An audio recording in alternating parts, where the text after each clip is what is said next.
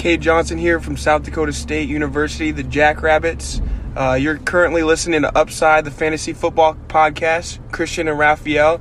Tune in, great show, great content. Give it a listen, guys.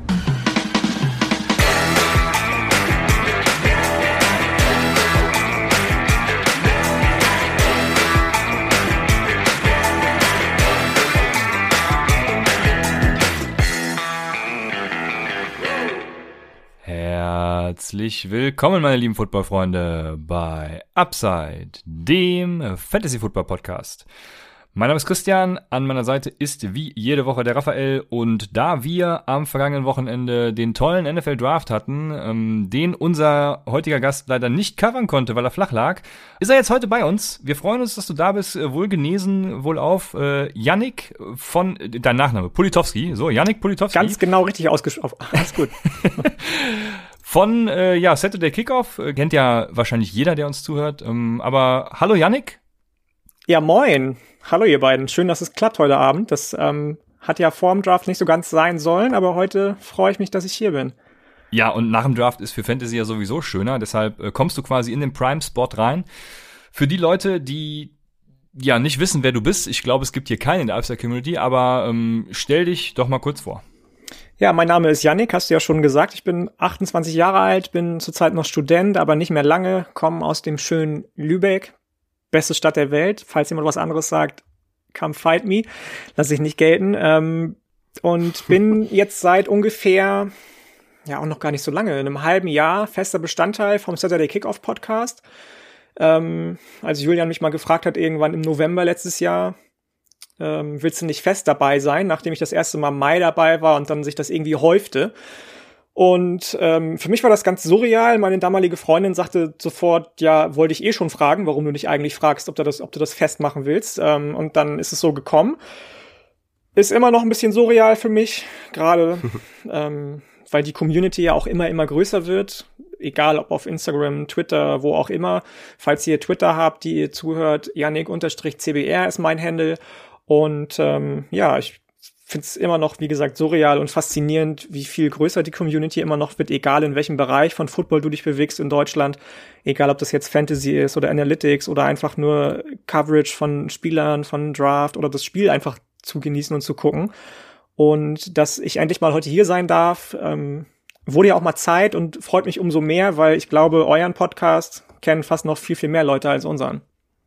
Ey, ich muss an der Stelle vielleicht noch kurz sagen, ich finde ja, du bist ein kongenialer Partner zu Julian. Ich habe irgendwann angefangen, in der Draft Coverage mal reinzuhören bei euch. Ich habe in, in der Season nicht so viel Zeit äh, dafür, muss ich ehrlich sagen. Und mir ist gleich aufgefallen, dass das harmoniert, also auf den Punkt. Ne? Ich habe gedacht, boah, krass, das ist richtig geil. Und dass du so kurz erst dabei bist und schon dich anhörst wie ein Profi und da, diese, diese Harmonie einfach richtig geil. Freut mich auch übertrieben, dass du hier bist. Freut mich auch, dass du dich extra ausgeruht hast und nicht äh, zur Draft Coverage dabei warst äh, bei Twitch bei den Leuten. Das war der Plan. Und dich extra Genau, du wolltest extra fit melden für unsere Show. Äh, das rechne ich dir hoch an. Und äh, ja, geil, dass du da bist auf jeden Fall. Und äh, ihr macht da echt einen geilen Job. Vielen, vielen Dank. Ja, ich, also alles, was Raphael gesagt hat, kann ich äh, plus eins bestätigen. Wir sprechen ja gleich über einzelne Spieler, aber so im Generellen, hast du so einen speziellen Take zum Draft irgendwie, was dir besonders in Erinnerung geblieben ist? Das ist tatsächlich eine schwierige Frage. Ähm ich habe die erste Runde tatsächlich auch das erste Mal seit fünf Jahren nur zur Hälfte verfolgt, weil ich so kaputt war einfach, was, was die Gesundheit anging. Um drei habe ich, glaube ich, ausgeschaltet. Ähm, aber als ich mich dann danach noch ein paar Tage mit den einzelnen Runden beschäftigt habe, ne, weiß ich gar nicht. Also mir ist aufgefallen, dass mir persönlich ein paar Runningbacks zu früh gegangen sind. Nicht unbedingt die beiden in der ersten Runde, weil die habe ich schon irgendwie auch irgendwo an dem Spot erwartet. Aber wir sprechen ja noch über Javonte Williams zum Beispiel, Trey Sermon, Michael Carter alles Running Backs, die mehr oder weniger zu den Teams passen, zu denen sie jetzt gekommen sind, aber meiner Meinung nach alle ein bisschen zu früh gegangen sind. Ähm, ansonsten paar komische Wide Receiver Entscheidungen. Der Monte Coxey, Hust Hust, der gar nicht gezogen wurde. Aber nö, ansonsten habe ich keinen besonderen Take. Ja, du, du gehörst jetzt unter anderem zu einer der Franchises, die Justin Fields einfach haben links liegen lassen. Die Denver Broncos haben ja sowieso einen komplett wilden Draft hingelegt, aber Raphael gehört auch noch zu dem nächsten Team. Äh, Ach, was sagst ja. du dazu, Raphael? Ja, das ist ja genau der Punkt. Ne? Also wir haben einfach Justin Fields links liegen gelassen. Das ist für mich äh, unfassbar immer noch. Ansonsten war der Giants Draft, wenn man das wenn man davon mal absieht, was man nicht tun sollte, weil Quarterback die wichtigste Position ist, wenn man davon absieht, war es ein relativ guter Draft von den Giants, auch wenn ich finde, dass äh, Tony dann nicht so perfekt reinpasst in die Offense, aber da werden wir gleich noch ein, zwei Takes zu sagen. Ansonsten, ja, ist es auf jeden Fall aus Giants Sicht sehr, sehr positiv, dass man nächstes Jahr, falls Daniel Jones sich nicht positiv entwickelt, wovon ich erstmal ausgehe, dass man dann nächstes Jahr auf jeden Fall hochtraden kann für einen Quarterback, weil man da jetzt Draftkapital gesammelt hat, man hat den zusätzlichen First bekommen für nächstes Jahr. Das ist auf jeden Fall positiv zu vermelden, aber insgesamt muss ich sagen, aus Fantasy-Sicht, wenn ich den, wenn ich den Draft aus Fantasy-Sicht an analysiere, dann hätte es, glaube ich, nicht viel schlimmer kommen können. Ne? Also Harris wusste man, der kriegt einen Premium-Spot, hat er bekommen danach wird schon dünn. Ne? Also Travis Etienne ist auch jetzt nicht der perfekte Spot, finde ich. Und danach wird es halt sehr, sehr schlimm. Ne? Javonte Williams, Trey Sermon, Michael Carter und so. Bin ich schon froh, dass die überhaupt ansatzweise einen Landing-Spot bekommen haben, wo die vielleicht Impact haben können. Aber ich glaube, aus Fantasy-Sicht ist es richtig schlecht gelaufen. Ähm, so ein paar Landing-Spots finde ich abgrundtief schlecht einfach nur. Kommen schlechte Situationen und ja, das, das tut schon ein bisschen weh aus der Fantasy-Seele. Ja. Ja, also äh, wir kommen ja gleich auf die ganzen Spieler zu sprechen. Ich kann das bestätigen. Nach dem Tag eins war ich ja schon echt, äh, ich glaube, ich habe auf Twitter ziemlich gerantet gegen alle, weil ich die Entscheidung teilweise nicht nachvollziehen konnte. Von den Cardinals natürlich auch nicht, muss ich dazu sagen. Also da hätte ich lieber einen Rusher Bateman gehabt, als tatsächlich äh, ähm, Collins da an 16 waren wir. Und, das zweite Jahr in Folge vor allem, ne? Also das zweite Jahr in Folge, genau. Entschuldigung, ziehst, ziehst, du so ein sehr, sehr, was ich ja per se erstmal nicht schlecht finde, solche Spielertypen, aber ziehst ja. du so einen sehr, sehr versatilen, vielseitigen Linebacker irgendwie, von dem du bei dem ersten letztes Jahr noch nicht mal ganz genau weißt, wo du den eigentlich einsetzen willst nach Richtig. einem Jahr und dann ziehst du wieder so ein. Hm. Ja, du sprichst mir aus der Seele. ähm, sie hatten ja sogar die Option runter zu traden und mehr Picks zu sammeln, also da verstehe ich halt nicht, was das Ganze sollte. Aber gut, das. Aber du sagst ja eh schon seit Wochen, dass Steve Keimes eh nicht drauf hat und dass du eh ja. nicht mehr geschockt sein wirst. Und also, von daher ist alles eingetroffen, wie du dachtest. Das, Immerhin habt ihr einen Quarterback in den eigenen Reihen, der gut ist. Ja, gut ist genau das richtige Wort, genau, ne? Nicht mehr, nicht, jo. nicht weniger, ähm, gut halt. Ja, Mensch, dann bevor wir starten in unsere Draft Review, Review ist das richtige Wort, genau, ähm, Gibt's noch eine News, Aaron Rodgers? Yannick, möchtest du über, über Aaron Rodgers sprechen oder ist das schon, äh, schon wieder Vergangenheit, was da alles passiert ist? Das haben wir ja gerade so schön evaluiert schon in dem Vorgespräch. Ich weiß nicht, ob es schon Vergangenheit ist. Man hört ja jetzt auch noch andere Stimmen, die nicht mehr zu, nicht nur zu den Broncos sich irgendwie äußern, sondern auch sagen, dass er richtig Richtung West Coast gehen will vielleicht und zu den Las Vegas Raiders tendieren soll, falls er getradet wird. Aber wenn ich ehrlich bin, war das für mich so ein richtiges schönes Strohfeuer. Nochmal habe ich auch schon zu Julian gesagt, vor dem Draft nochmal so richtig schön Druck ausüben auf die Packers, was ja irgendwie irgendwo auch funktioniert hat. Er hat seinen Wide Receiver bekommen, er hat einen Offensive Tackle bekommen, Guard bekommen und was nicht alles. Ähm, von daher, ich glaube nicht, dass da noch irgendwie großartig was passiert. Wenn ich mich täusche, gerne, dann ist es so. Mein Bruder, der Packers-Fan ist, äh, bei dem ich gerade auch sitze, Shoutout an dich, Daniel, ähm, dann, dann weint der ein bisschen wahrscheinlich, aber dann ist es so. Aber ich glaub's nicht. Es, es wäre es wäre wirklich wunderschön, wenn der einfach weggehen würde. Ich, ich liebe ja auch Chaos in der NFL.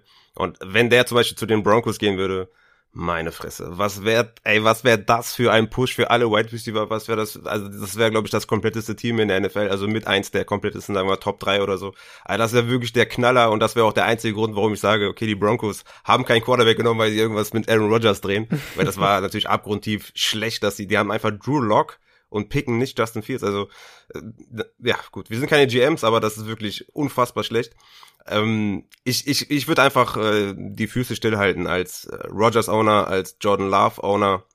Würde ich da vielleicht ein wenn mir jetzt jemand einen Second Rounder für Jordan Love bietet, würde ich halt abwägen und sagen, was bringt mir der Second Rounder? Bringt er mir viel Upside? Habe ich dadurch ein höheres Ceiling von meinem Team? Würde ich dann, das würde ich mit Nein beantworten und einfach Jordan Love behalten. Wenn mir da jetzt irgendwie jemand einen Late First oder so anbieten würde, dann würde ich das schon machen in Superflex. Aber ich würde auf jeden Fall einfach die, die Spieler keepen und gucken, was passiert, weil ich denke auch, dass es einfach nur Strohfeuer ist, einfach ein bisschen Unwohlsein von Rogers, bisschen, dass er abgefuckt ist. Er hat in der ersten Runde auch keinen Wide Receiver bekommen, dafür aber in der zweiten und ich denke mal, dass, ähm, ja, der wird da einfach weiterspielen. Es gab ja auch schon Gerüchte wegen Karriereende und sowas. Also das ist, das halte ich schon für, für krass übertrieben. Sehr schön, das Thema abgehakt. Dann bleibt noch zu sagen, unser Rookie Guide ist raus, wo ja Yannicks Kollege, der Julian, ähm, seine Notes zugeliefert hat. Also äh, in Kooperation quasi sogar mit Saturday Kickoff. Guckt den euch gerne an. Gibt's äh, ja entweder für Patreons ab dem 5-Dollar-Tier oder eben äh, ja mit einer, mit einer, als Einzelkauf. Ähm, wer auch immer uns da die 10 Euro überweist, der kriegt das Ding zugeschickt. Äh, ja, es ist äh, ein gutes Ding geworden, wie ich finde. Bisher gab es nur überwiegend positives, also nicht überwiegend, es gab nur positives äh, Feedback. Also ihr könnt euch, scheut euch nicht auch mal gerne zu sagen, was daran scheiße ist. Aber es scheint einfach nichts zu sein. Mhm, das äh, Wasserzeichen. Ja, das, äh, pass auf, wie es zu der Story kam, ist ja folgende. Das ist ja schon wieder raus, weil wie es zu Oh, der okay. Story kam, ist äh, folgende. Ich habe ja um das am Drafttag noch irgendwie schnell fertig gemacht, habe das um 9 Uhr oder so, kann das sein, rausgeknallt, den Rookie Guide, weil wir das ja unbedingt noch vor dem Draft ähm, euch als Mhm. Lektüre quasi, um euch wach zu halten, wollten wir euch das noch liefern und habe dann keinen Passwortschutz reingemacht. Und du hast mir dann geschrieben, ey, da ist kein Passwort drin. Und als ich dann um 1 Uhr wach geworden bin, glaube ich was, ähm, habe ich das noch schnell gemacht, musste mir dafür eine Software runterladen, dies, das, weil das so einfach nicht ging. Und habe dann einfach das Ding nochmal ersetzt mit dem Passwortschutz und da war eben dieses Wasserzeichen drin. Da habe ich nicht drauf geguckt. Diese Hunde, weißt du, haben einfach ein Wasserzeichen reingemacht. Und ja, Ja. jetzt habe ich es einfach wieder ohne Passwort reingestellt, weil wer, wenn irgendeiner von euch das Ding verbreiten will, dann kann er das halt auch einfach machen, indem er die PDF und das Passwort mitschickt. Ich hoffe einfach, es macht keiner. Ähm, glaube das bei unserer Community auch. Also äh, ich glaube an euch, Leute. Und Ja, dementsprechend. Wenn ich vielleicht was Ja. dazu noch kurz sagen darf. Also wirklich ein absolutes Brett geworden. Äh, den größten Teil hat auf jeden Fall Christian gemacht. Ähm, da muss ich auch wirklich auch Props geben und sagen, unfassbar, was du halt auch alles kannst, ist wirklich übertrieben und richtige krasse Shoutouts an dich. Das ist wirklich ein, meiner Meinung nach fast schon ein Meisterwerk. Also das steht dem nichts nach, äh, wenn man irgendwie PFF Guide oder die Athletic Guide oder so und unseren daneben stellt, dann merkst du keinen Unterschied. Also wirklich überragend. Schaut euch das gerne mal an und äh, gebt mal Feedback und ja, gebt vor allem mal den Christian Feedback, weil der hat's eigentlich äh, so ziemlich alleine gemacht. Ich merke das schon, du bist ein Mann bescheidener Worte, Raphael. Abs absolut nicht. Da bist du ja ganz falsch. Wir sind ja bei Upside. Ne? Ähm, da wird er auch gerne mal auf die Kacke gehauen. Aber ey, guck's dir doch mal an, Yannick, und dann sag mir mal, ob das, äh, ob du das anders siehst. Sehr, sehr gerne, sehr, sehr gerne. Ist für, für mich vielleicht auch gar nicht so verkehrt, weil ähm, ich ja sowieso auch noch einiges aufzuholen habe in der Fantasy League. Ja. Ja, ich weiß jetzt gar nicht mehr, was ich sagen soll. Also ja, vielen Dank dafür. ähm, dann noch ein Punkt, die Dynasty Rankings werden natürlich geupdatet, sind sie gerade noch nicht, äh, weil es natürlich viel zu updaten gibt. Ich habe heute schon damit angefangen, ähm, musste aber auch Mhm. noch ein bisschen was ja an, an, auf technischer Seite quasi machen. Also reines Ranking-Update ist nicht äh, der Fall. Äh, Raphael hat da ein paar Probleme erkannt, in, ja, die ich ausmerzen muss. Aber Mhm. wir werden auf jeden Fall im Laufe der Woche noch Rankings zur Verfügung stellen, die aktuell sind. Und ja, das war's dann. Dann würde ich mit der Folge starten. Wir fangen an mit den Quarterbacks. Raphael, du hast mir schon gesagt, ey, mach, mach mach mal Quarterbacks langsam. Ich habe dann einen Plan. Was ist der Plan? Ja, genau. Wir werden jetzt im Discord-Channel das Kurzformat ansprechen, was wir jetzt demnächst äh, veröffentlichen werden. Da haben wir ja zwei Titel, die werden wir jetzt abstimmen, was, was, die, was die Hörer äh, ja, wollen, wie, da, wie das Ganze hei heißen soll. Und da werde ich halt dann in der ersten, zweiten, dritten Folge, je nachdem, wann deine Folgen mit dem, ja, mit den anderen. Ich habe ja schon gesehen, was du da schon vorbereitet hast, deswegen will ich jetzt nicht spoilern, aber vielleicht kommen die noch davor. Aber da werde ich ein bisschen besprechen, was man in Superflex so machen sollte mit den Quarterbacks, ähm, wie so die Reihenfolge vielleicht sein könnte, wo man Najee Harris oder Chase sehen sollte bei den Quarterbacks, wen man vielleicht an eins hat, an drei und so. Da werde ich ein bisschen was zu den Quarterbacks sagen. Äh, man kann, glaube ich, generell sagen zu den Quarterbacks, dass da krasse Sachen passiert sind. Ne? Also vor allem Trey Lance zu, zu, zu den Niners. Ähm, ich glaube, die ersten zwei Picks waren ganz normal, ne? Trevor Lawrence und Zach Wilson. Ähm, aber ja, mehr dazu, also wo ich das alles sehe und wie ich das alles evaluiere in Superflex, werdet ihr dann auf jeden Fall in der Folge hören. Aber ich, ich glaube, man kann so ein bisschen allgemein sagen über die Quarterback, äh, ja, über die Landing Spots, dass sie schon sehr, sehr nice geworden sind. Ne? Ja, also ich kann kurz ein bisschen spoilern. Ich werde Trevor Lawrence als mein Quarterback 3 ausweisen. Oh, Und ja, das ist einem, einem, einem Landing-Spot geschuldet. Und es ist natürlich nicht Trey Lance. Also jetzt kann man sich schon denken, wer es ist, weil ich einfach glaube, dass Trey Lance, je nachdem, was mit Jimmy Garoppolo noch passiert, ich weiß nicht, ob er in Woche 1 starten wird. Das ist so mein ich Problem glaube mit schon. Du, ja, du, du, du gibst ja keine zwei First Rounder ab und dann lässt du Jimmy G starten. ne? Wa was sagst du dazu, Yannick? Wird er direkt starten? Ich muss ganz ehrlich gestehen, ich weiß es nicht. Ähm, alles, was man so vor dem Draft gehört hat, war ja, egal welcher Quarterback da an drei noch übrig gewesen wäre, alle wären angeblich ein Scheme-Fit für Kai Shanahan gewesen. Gefühlt ist sowieso jeder Offensivspieler für Kai Shanahan ein Scheme-Fit, habe ich immer das Gefühl. ähm, Zumindest in der allgemeinen Narrative. ich kann mir schon vorstellen, dass, dass Garoppolo erstmals startet, weil ansonsten hätte man, glaube ich, deutlich offensiver versucht, ihn noch irgendwie zu schippen, wo auch immer hin. Aber ob das denn wirklich so lange andauert, dass er noch Starter ja. ist, wage ich zumindest auch mal zu bezweifeln, weil Trey Lance wirklich ein unfassbar intelligenter, sehr, sehr lernwilliger Typ ist. Und ich glaube, dass der es schnell hinbekommen wird, das, was Shanahan verlangt, auch äh, auf dem Kasten zu haben. Und dann sehe ich nicht, dass Jimmy G irgendwie noch eine längere Zukunft in San Francisco hat. Ja, ja also das glaube ich auch auf gar keinen Fall. Ich war ja immer schon ein Jimmy G-Hater, deswegen äh, passt das ganz gut. Bin natürlich dann gespannt, wo er landen wird, aber wüsste jetzt gerade auch nicht, wo er irgendwie eine Verbesserung darstellen würde. Deshalb können wir das Thema, denke ich, äh, auch schnell wieder abhaken. Was mich, was mich interessiert, hast du Justin Fields oder Zach Wilson auf eins? Ich bleib dabei, dass ich Zach Wilson, ich will einfach Zach Wilson auf eins haben. Okay. Ja, so, so meine, meine Two Cents zu, zu Zach Wilson kennt ja jeder, ne? Low Floor, High Ceiling. Ähm, ich würde dann in den ersten Picks äh, ja eher mit dem Floor gehen. Und was mich auch so ein, ja, ähm, ja, ich will nicht zu viel sagen, genau. Belassen es einfach dabei und ähm, ja, interessant. Sehr gut. Dann können wir direkt mit der äh, Prime Position im Fantasy starten und das sind die Running Backs. Ja, Najee Harris an 24, ich glaube, das war so ein, so ein offenes Geheimnis also keine große Überraschung für jeden von uns. Äh, ich kann mal kurz einleiten, also ich glaube, dass er von Tag eins an jeden Snap sehen wird. Ne? Da kann die O-Line in Pittsburgh irgendwie noch so, noch so schlecht sein. Ähm, oder hm. also was auch immer, ne? Volume kills einfach. Und dann äh, muss ich natürlich auch jetzt Najee Harris an meinen Running Back einsetzen. Kommen wir gleich noch zu, was auch mit Travis Etienne passiert ist. Aber Najee Harris wird einfach der Workhorse-Back äh, und von daher ähm, führt da einfach kein Weg dran vorbei. Also ich glaube, es gibt keine Diskussion, oder? Ja, ist der einzige Running Back mit Immediate Day One Impact, meiner Meinung nach. Ähm, für mich ein Running Back 1 in Dynasty. Guter Landing Spot, High Volume, ähm, da kann die O-Line, ich sehe sie gar nicht so schlecht wie andere, aber ja, Opportunity Kills und ähm, guter Landing Spot für mich ein Running Back 1 in Dynasty. Ja, ich denke ich denk mal, da hat äh, Yannick noch, noch gar keine Widersprüche, ne? Das wirst du, wirst du wahrscheinlich nee, Nein, um Gottes Willen überhaupt nicht. Also ich, ähm, ich war vor dem Draft auch bei den äh, guten Jungs vom Steelcast Germany eingeladen. Da haben wir auch über Najee Harris ausgiebig diskutiert und äh, ich weiß nicht mehr, wer von den drei Jungs das war, hat einen richtigen Meltdown bekommen, als ich meinte, Najee Harris wäre ja die obvious choice in Runde eins.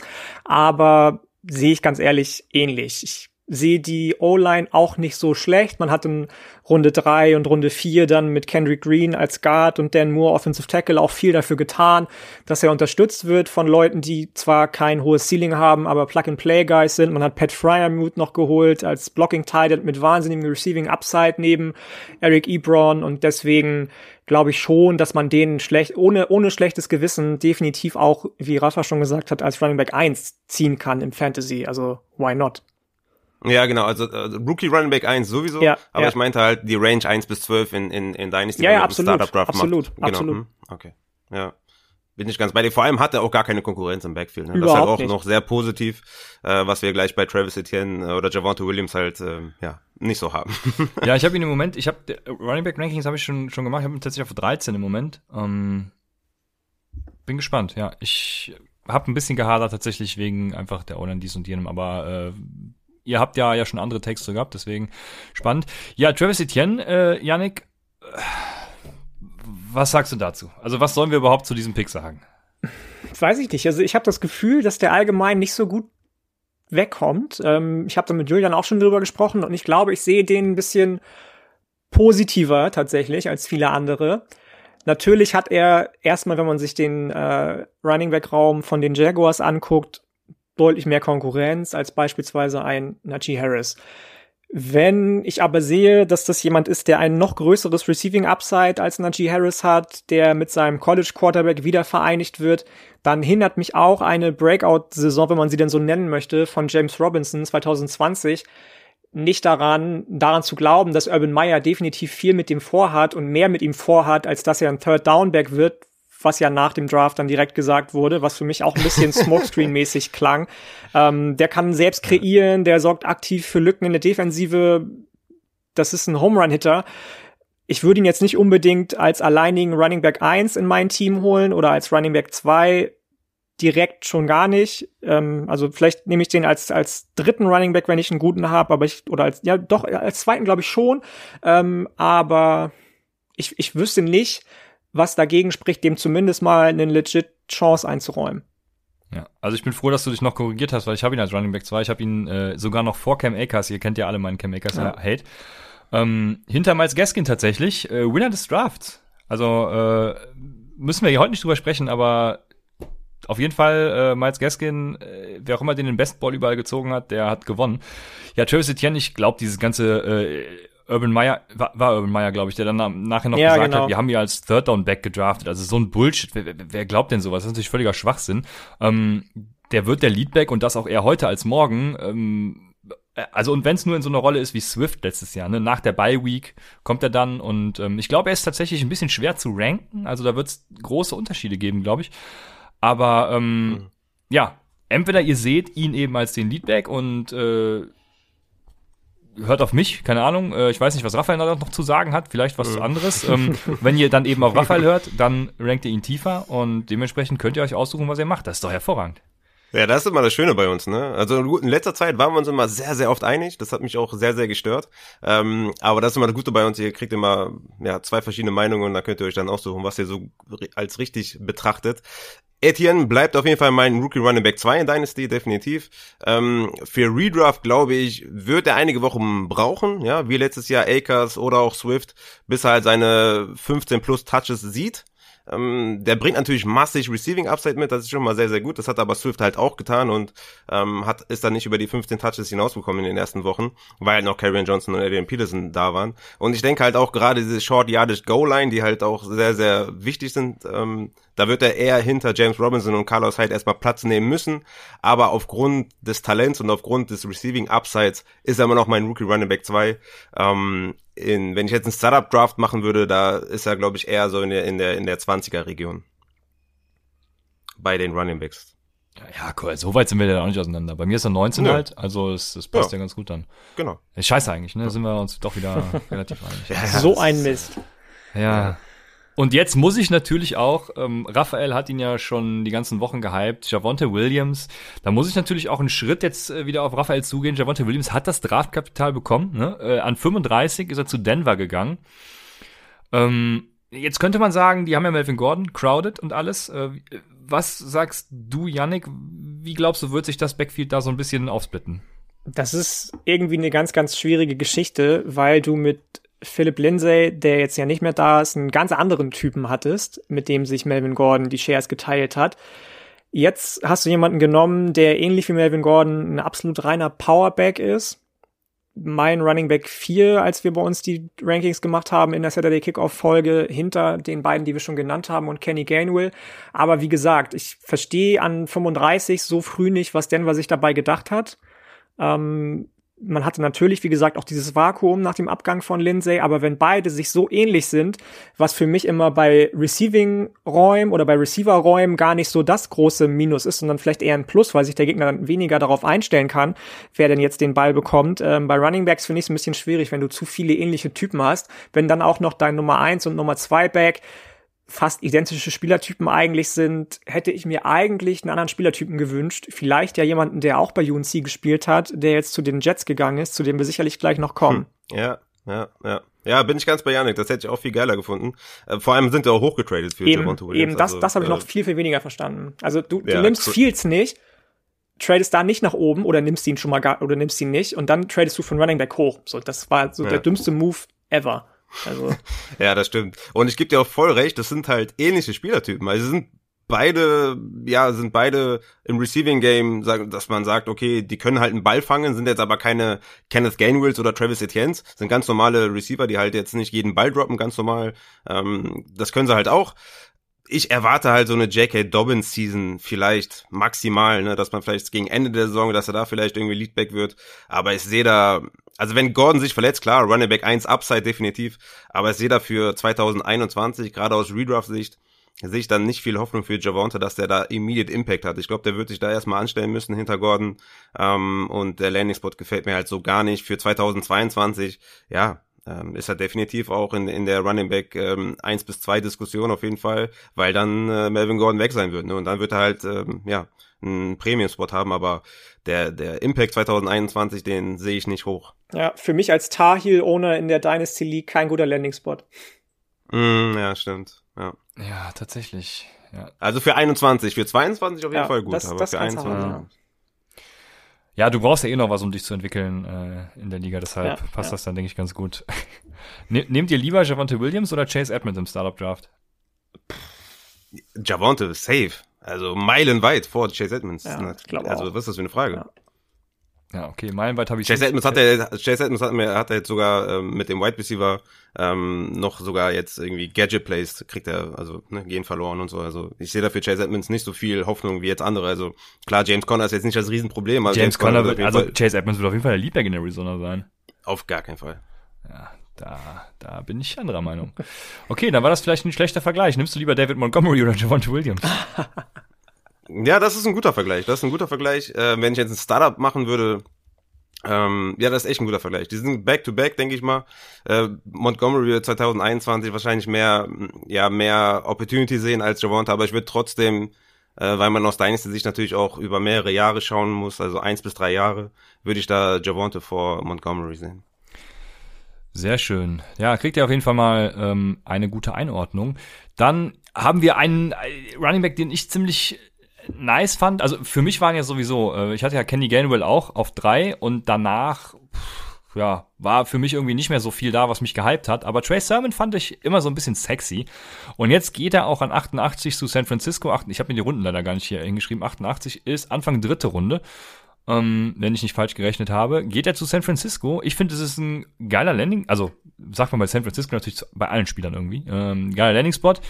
Ähm, Trey Sermon ist jetzt nicht so der Typ Mostard, also ist eigentlich eher das Gegenteil, wie ich finde. Äh, ich glaube, die könnten sich ergänzen. Gut, Mostard kam, wurde letzte Saison ja schon abgelöst durch Jeff Wilson. Also ich finde, es ist ein hervorragender Landing-Spot. Das Draftkapital stimmt auch einigermaßen.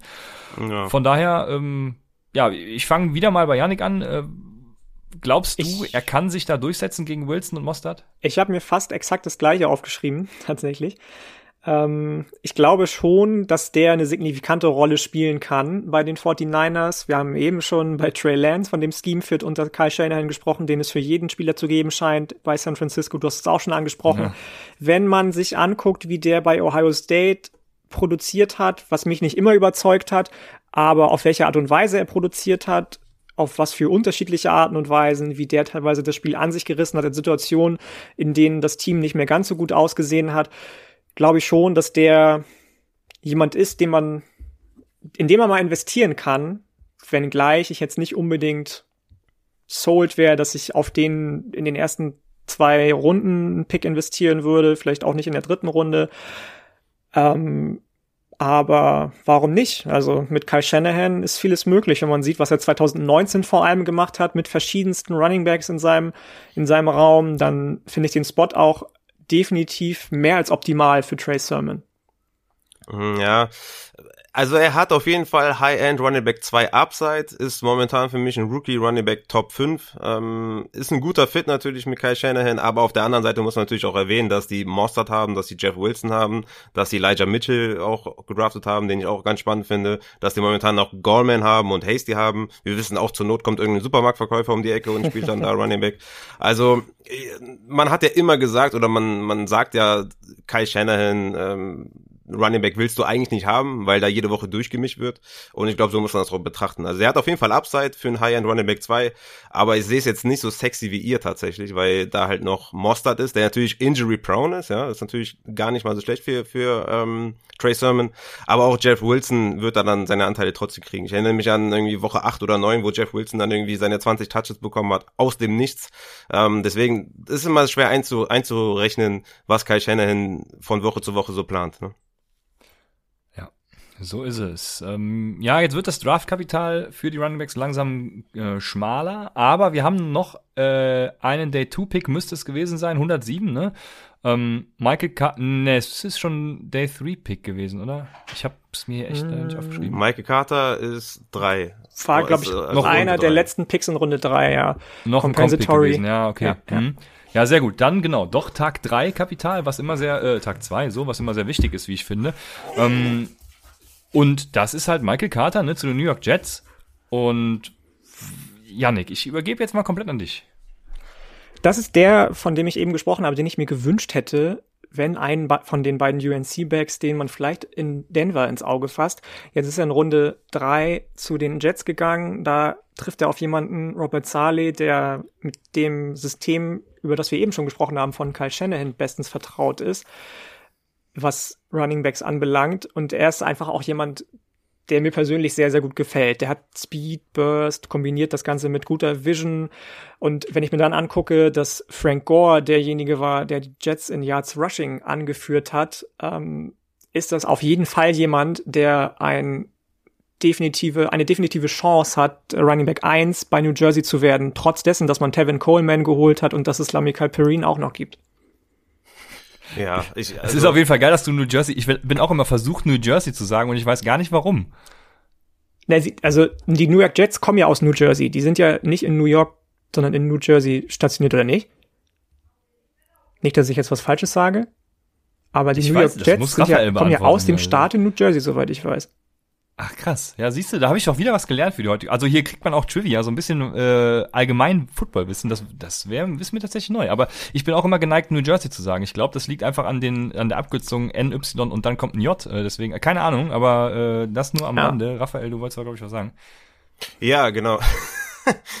Aber gut, dass wir das auch geklärt haben. Ne? Also ich hatte den ja Pre-Draft auf Running Back 5. Ich, ich mochte den ja super gern. Ich habe ja auch gesagt, wenn der größer wäre und schwerer wäre, hätte ich den vielleicht sogar vor Javante Williams. Also ich fand vor allem sein Tape auch richtig geil. Ich habe mir da so ein, zwei Spiele angeguckt. Ich mochte den einfach sehr. Leute wissen das. Ähm, in unserem Rookie Guide steht bei Nachteile, er ist super klein. Und genau das ist er halt. Ne? Er ist 1,73, wiegt immerhin 100 Kilo, aber 1,73. Natürlich ist es ein Premium Landing Spot. Ähm, der ist da meiner Meinung nach mit Abstand der beste Running Back im Roster. Also Konkurrenz ist Ty Johnson, äh, LaMichael Pirine, Tevin Coleman. Ähm, der ist für mich da auf jeden Fall vor denen, aber man muss sagen, er ist kein Workhorse und Viertrunden Draft Value ist auch nicht überragend. Deswegen, ich verstehe das, wenn man da jetzt irgendwie hyped ist, weil man äh, heutzutage natürlich sehr froh ist, wenn man überhaupt jemanden hat als Running Back, der irgendwie in einen guten Landing Spot kommt. Äh, letztes Jahr hatten wir Cam Akers, Swift, Jonathan Taylor, J.K. Dobbins, äh, Clyde edwards und dieses Jahr sind wir froh, dass irgendwie Michael Carter zu den Jets gegangen ist in der vierten Runde. Ähm, deswegen verstehe ich, dass, dass man da sich nach dem Strohhalm klammert und ich sehe den auch relativ positiv und glaube auch, dass er das Backfield übernehmen kann und ich habe ihn auch als besten Running Back in dem Roster, aber ich würde auch die, die Expectations bisschen tempern, weil er ist halt kein Workhorse, ja. Maximum ist halt irgendwie, dass er seine 15 Touches bekommt. Das ist wirklich aber auch wirklich Maximum. Und es wird sich halt dann zeigen in der Saison. Also ich meine, die sind doch alle relativ ähnlich, ja. Tevin Coleman ist eher der Receiving Back, Ty Johnson ist eher der Receiving Back, P. Ryan und, ähm, und Michael Carter ähneln sich auch sehr. Also ist für mich immer noch relativ undurchsichtig. Und wenn, ähm, wenn der Head Coach das so macht wie in, wie in San Francisco, dass man da die Random Backs die ganze Zeit durchwechselt, dann wird es halt auch schwer, da konstant seine Production zu bekommen. Aber immerhin ein guter Landing Spot und ich glaube, vom Talent her hat er das Zeug dazu, auf jeden Fall da auch der, der Leadback zu sein. Aber wie gesagt, Workhorse wird er halt auf jeden Fall nicht sein. Ja, jetzt bin ich ein bisschen geschockt. Ich hatte, äh, also Adrian Frank hat ja heute auf Twitter, glaube ich, schon irgendwie gepostet, äh, Michael Carter ist, ist weil er selbst für die Rookie Drafts noch hofft, ne? Ja, das ist, genau. er wäre sein Running Back 1 und da dachte ich mir schon. Nee, oh, sein 2, sein 2. Äh, 2, okay, ja, genau. Ähm, und dann dachte ich mir schon, Raphael fand den Pre-Draft ziemlich geil, heute wird's eskalieren hier bei Upside, aber ja, ich habe tatsächlich ähnliches. Also ich glaube, dass, dass die Jets werden ein richtig ekliges Backfield, äh, was ich zumindest vermeiden werde. Ich habe da jetzt keinen als Running Back 1 oder 2 aus dem Backfield. Ähm, ja, und, und Carter ist für mich so äh, der nächste Keyshawn. Ich versuche immer dieses Jahr einen neuen Keyshawn One zu finden und das ist äh, Michael Carter. Der wird wahrscheinlich überall super gehypt werden zum Anfang der Saison. Und oder Ramon Steven, Steven. Ja, das äh, boah, weiß ich nicht. Nee, da gibt's zu viel. Da gibt's für mich, also ja, das, nee, nee, ich glaube. Der könnte auch noch richtig Hype kriegen. Ja, ich glaube, es ist Michael Carter, also Runde 4 bis 5 äh, in, in Rookie Startup Draft, äh, nee, nicht in Rookie, in, in Startup Draft so. Und wird dann irgendwie um die 20 Snaps sehen. Also äh, da bin ich, bin ich mal gespannt. So hoch, ja. ja. ja, natürlich, ja, ja. Also, ähm, aber ich will jetzt hier auch der UNC nichts Böses, äh, Janik, deswegen. Ähm, Ach Quatsch. Ja, wann würdest du den Rookie Drafts nehmen? Das ist eine gute Frage. Sehr, sehr gute Frage. Ich meine, ich bin ja tatsächlich jetzt, als ich das dann gesehen habe, am Überlegen gewesen, behältst du deine beiden Pipeline Rides für UNC, die du für 221 hast. Aber auf lange Sicht hin ist es dann vielleicht doch sinnig, die zu behalten. Ähm, das ist eine wirklich, wirklich gute Frage. Ich wüsste nicht. Oh, jetzt muss ich, Jetzt muss ich gerade gucken, wo Frank Darby nochmal hingegangen ist. Vielleicht können wir hier einen Trade ein, äh, eintüten.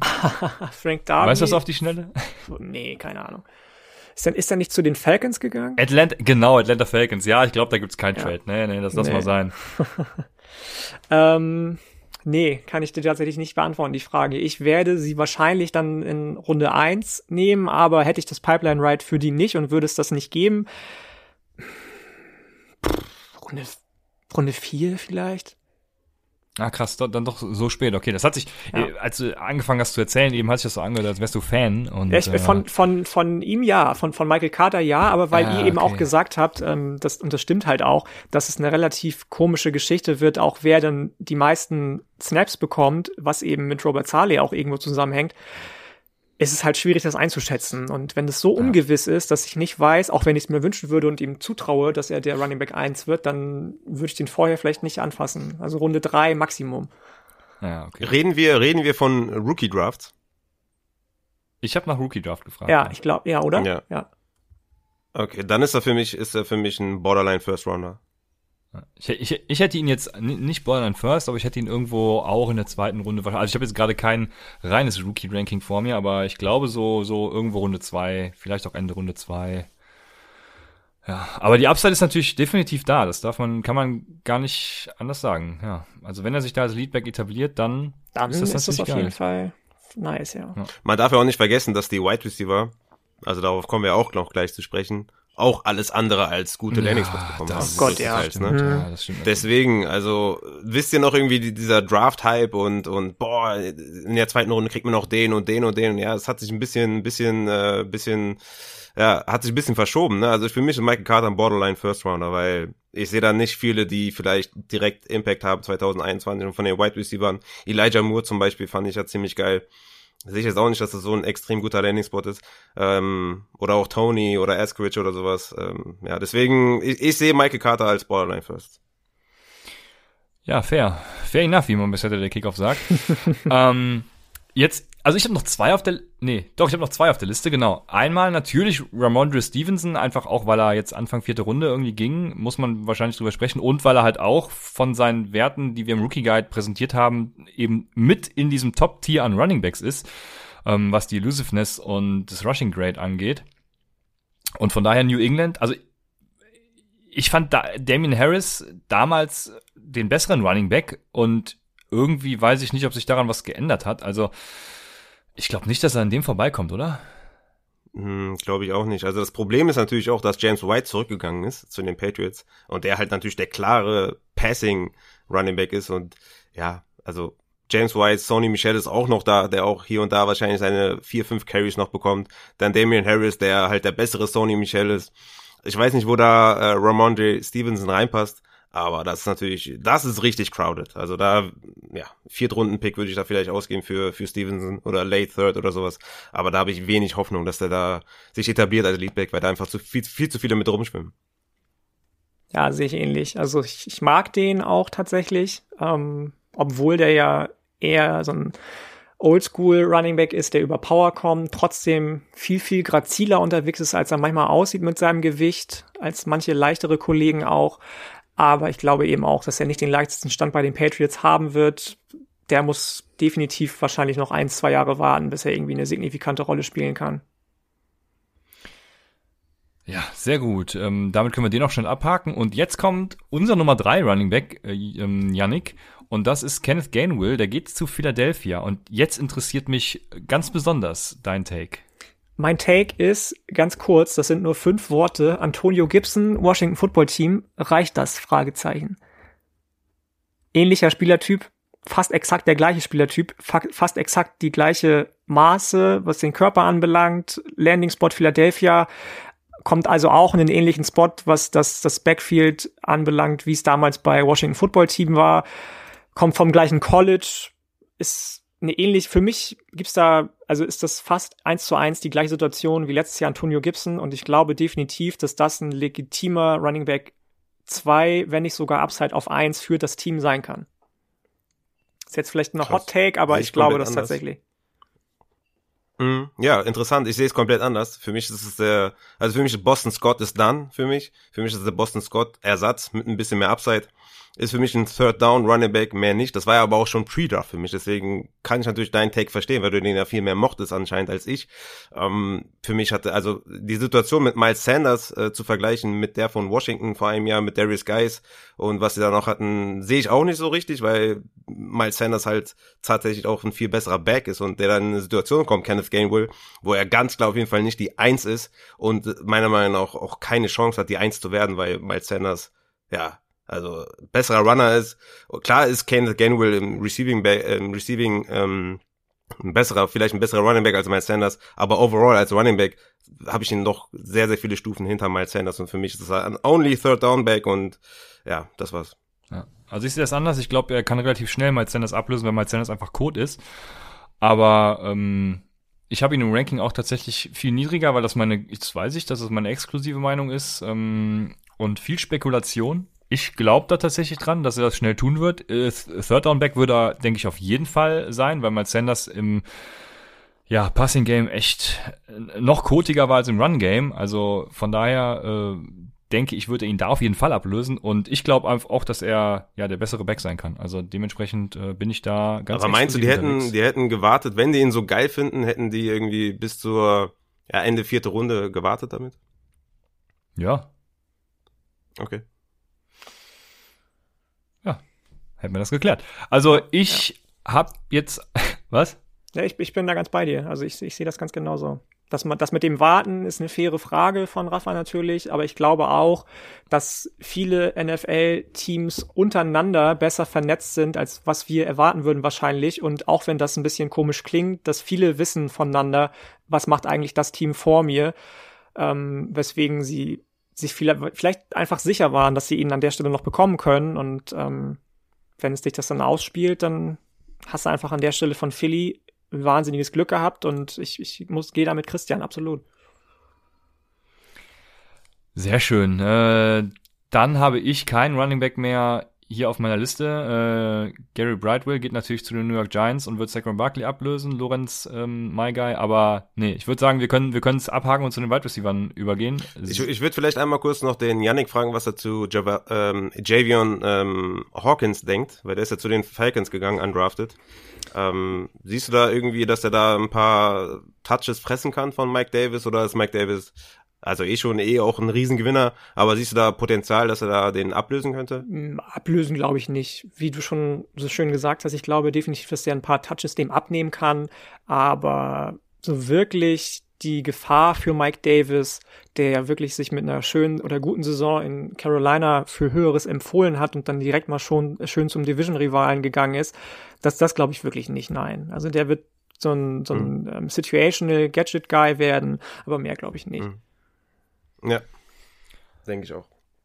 Okay, sehr schön. Dann kommen jetzt die Wide Receiver. Ich glaube, Jama Chase an 5, Cincinnati, äh, das, das war ja quasi auch schon vorher klar. Da muss man jetzt auch, glaube ich, nicht so viel zu sagen, obwohl es stand immer noch im Raum, dass sie Sewell draften, aber gut, ähm, er ist vereint mit äh, Joe Burrow. Das ist schon mal, finde ich, ein ganz gutes Ding, kennen sich schon und äh, brauchen gar nicht viel Eingewöhnungszeit, wenn man das so nennen will. Was bedeutet das vor allem für Higgins und Boyd, habe ich mir die Frage gestellt und ich habe die beiden leicht ja, downgegradet und ich finde Jammer Chase Landing Spot unabhängig sowieso, aber ähm, ja, ist für mich trotzdem da ganz gut aufgehoben in Cincinnati. Wie seht ihr das? Also ich finde Landing Spot abgrundtief geil, ich liebe es. Also Chase und Burrow haben ja 2019 alles abgefackelt, was man abfackeln kann. Ähm, für mich ist das Trio tatsächlich eines der besten in der, in der NFL was halt gut ist, äh, wegen der Frage, was machen wir mit Higgins und Boyd, was halt gut ist, ist halt eine Pass-Heavy äh, Franchise ja. oder ein Pass-Heavy Team. Das ist auf jeden Fall schon mal gut. Mm, und die Defenses müssen halt nicht nur Chase decken, sondern haben halt noch Higgins und Boyd, was halt für Jama Chase gut ist. Das ist ein richtiger Alpha-Wide Receiver. Chase war ja eh schon easy, mein Nummer 1 Rookie-Wide Receiver.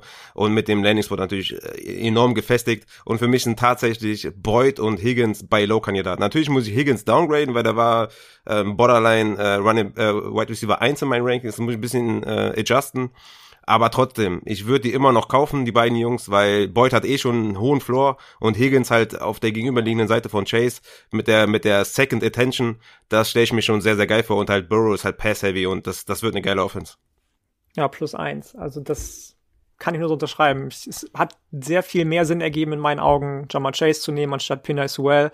Ähm, kann ich, kann ich nur so unterschreiben. Sehr gut. Und danach wird es für mich schon echt, ja, schwierig, die Landing-Spots zu bewerten. Also nicht schwierig, sondern es wird traurig, die Landing-Spots zu bewerten, so. ähm, weil an sechs ging dann Jalen Waddle zu Miami.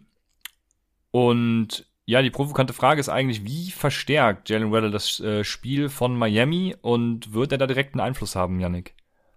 Ich glaube das schon. Also ich meine auch schon in deiner vor, Vorgespräch, Geschichte irgendwie rausgehört zu haben, dass du damit nicht so einverstanden bist, dass Waddle an sechs zu den Dolphins geht.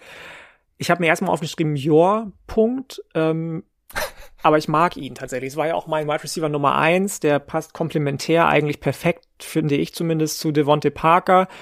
Auch wenn er natürlich einen Offensive Coordinator braucht, der ihm Freiräume zugesteht, der ihn nicht immer auf die gleiche Art und Weise einsetzt, weil sonst beraubst du ihm, ihn einfach viel, vieler seiner Stärken, weil der eigentlich alles kann. Der kann Change of Direction dir bringen, der kann Downfield laufen, der kann gute Routen laufen. Mit, also so, so mittlere Routen muss er noch ein bisschen, bisschen besser lernen und ein bisschen konstanter laufen können irgendwie, aber ansonsten ist das jemand, der für mich ein absolutes Highlight ist. Also wenn der läuft, sehen die Gegenspieler aus, als würde er sich, würden sich in Zeitlupe bewegen und er irgendwie nur wie Speedy Gonzales da durchflitzen irgendwie. Und wenn du den mit Tua Tango Valor wieder vereinst und ähm, in so einen Receiving-Raum wie eben mit Devonte Parker und zum Beispiel Mike Gesicki auf Tight End setzt, glaube ich schon, dass der, der Landing-Spot auch gar nicht so schlecht ist. Also für Redraft äh, wird er, für, also ist er für mich so ein Boomer Bust every week. Ja? Das heißt, er wird gute Wochen haben und auch sehr schlechte Wochen haben. Für Dynasty ist er immer noch für mich ein Top 3 Rookie Wide Receiver, weil Fuller halt auch nur einen Einjahresvertrag hat ja, und Injury Prone ist.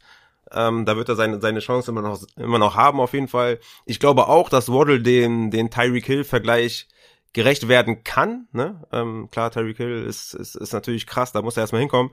Nur hat der halt auch Patrick Mahomes und Andy Reid und das hat halt, ähm, ja, das hat Waddle halt nicht, der hat halt Tour, ne? Und ich bezweifle das schon sehr, sehr stark, dass Tour da ja, diese Mäuler stopfen kann alle. Es ist nicht pass-heavy, ähm, sehr viel Konkurrenz halt gerade für 2021 mit Parker, mit Will Fuller, mit Gesicki, dass ich da Waddle auf jeden Fall für Redraft skeptischer sehe, aber für Dynasty halt für 22 kann das auf jeden Fall, ähm, ja, kann das auf jeden Fall was werden. Aber ich denke, der wird noch ein Jahr brauchen, bis er dann wirklich auch den, den Impact haben kann. Ja.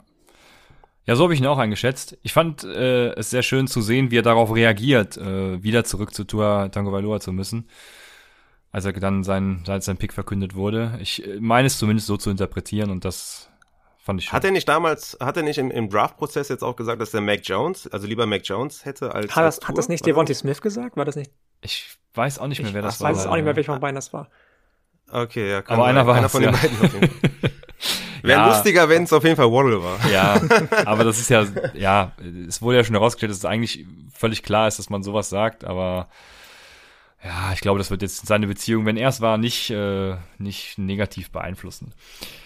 Dann haben wir äh, gerade angesprochenen Devonta Smith auf 10 zu Philadelphia. Die Philadelphia Eagles sind noch zwei Spots hochgetradet. Und meine Frage ist so ein bisschen, ja, also, was bringt uns das jetzt, ne? Also ist natürlich in, in dem Sinne ein geiler Landing-Spot, dass er halt der beste Receiver ist.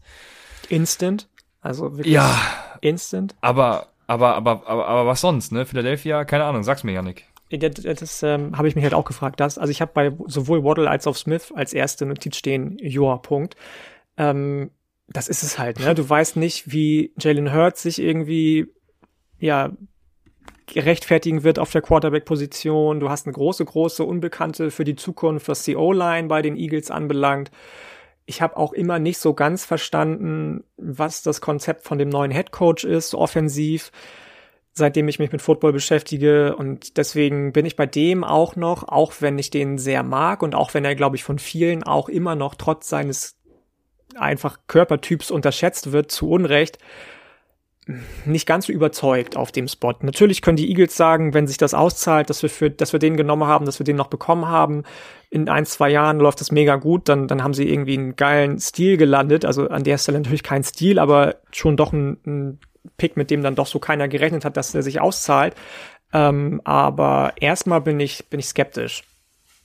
Hm, ja, ja das, das kann man auf jeden Fall sein. Also für mich ist es gut für Jalen Hurts, ist für mich ein Top 10 Quarterback in Redraft safe, wenn nicht sogar noch höher. Ähm, ist gut für Ragger, der jetzt nicht mehr der Wide Receiver 1 im Team ist und dann mehr Räume bekommt und hoffentlich auch den nächsten Schritt machen kann. Und ich bin da ein bisschen zwiegespalten. Auf der einen Seite finde ich es gut für Smith, weil er volume-wise wahrscheinlich plus 100 Targets äh, bekommen wird, was immer schon mal gut ist für einen Rookie-Wide Receiver. Aber es hätte natürlich overall ein bisschen besser laufen können. Ne? Aber, aber de definitiv auch schlechter, ne? wenn man sich die, die Situation von Bateman oder Waddle anschaut, finde ich die dann overall für Devonta Smith tatsächlich auch ein bisschen besser, weil er halt die Eins direkt ist. Ja. das ist auch so das Einzige, was mir äh, Hoffnung macht. Also, ja, ich bin gespannt. Äh, auch wieder so sehr volatil im Outcome irgendwie. Also kann von, keine Ahnung, ja, Wide Receiver 1 möchte ich jetzt nicht unbedingt sagen, aber kann, äh, ja. Also im Team, ne? Ja, nee, ich meine jetzt äh, im Fantasy. Äh, ah, okay. Wenn er die 100 plus Targets sieht und so und, und daraus halt auch was macht und die Offense in Philadelphia halt klickt mit Jalen Hurts, Jalen Hurts einen Sprung macht, keine Ahnung dann hat er halt diese Upside, ne? Aber er kann halt auch mal ganz schnell irgendwo Wide Receiver 4 werden. Also das ist äh, eine riesige Spanne bei ihm, finde ich. Und das macht es mir echt schwer, muss ich sagen. Und euch wahrscheinlich genauso. Wir werden auf jeden Fall noch öfter darüber sprechen, deswegen ähm, gehe ich weiter zu deinen Giants, Raphael. Ähm, Julian hat bei uns im Draft Guide geschrieben, ähm, Kadarius Tony ist, also erstmal genau, Kadarius Tony, Entschuldigung, ist an 20 zu den New York, New York Giants gegangen. Ich will gar nicht darüber reden, ob das jetzt äh, gut war an der Stelle oder nicht, aber Julian sagt, er ist ein Gadget-Player mit Upside, seine Size-Speed-Combo wird ihn aber abhalten, ein kompletter Receiver zu werden. Was sagst du dazu, äh, Yannick? Ähm, dass Julian das am Ende so nochmal bei euch in den Guide reinschreibt, hat mich tatsächlich ein bisschen überrascht, weil wir beide in der Wide Receiver Folge und Julian sowieso immer sehr, sehr große Fans von Kadarius Tony waren. Vielleicht hat sich da so ein bisschen das Over-Evaluating eingeschlichen bei ihm. Am Ende kann ich es aber doch irgendwo irgendwie nachvollziehen. Also das ist jemand, der sich wahnsinnig stark verbessert hat während seiner Zeit am College, der wahnsinnig viel dazugelernt hat, der athletisch zugelegt hat und dem ich auf jeden Fall zutraue, dass er in eine prägnante Rolle in der NFL-Offensive reinschlüpfen kann.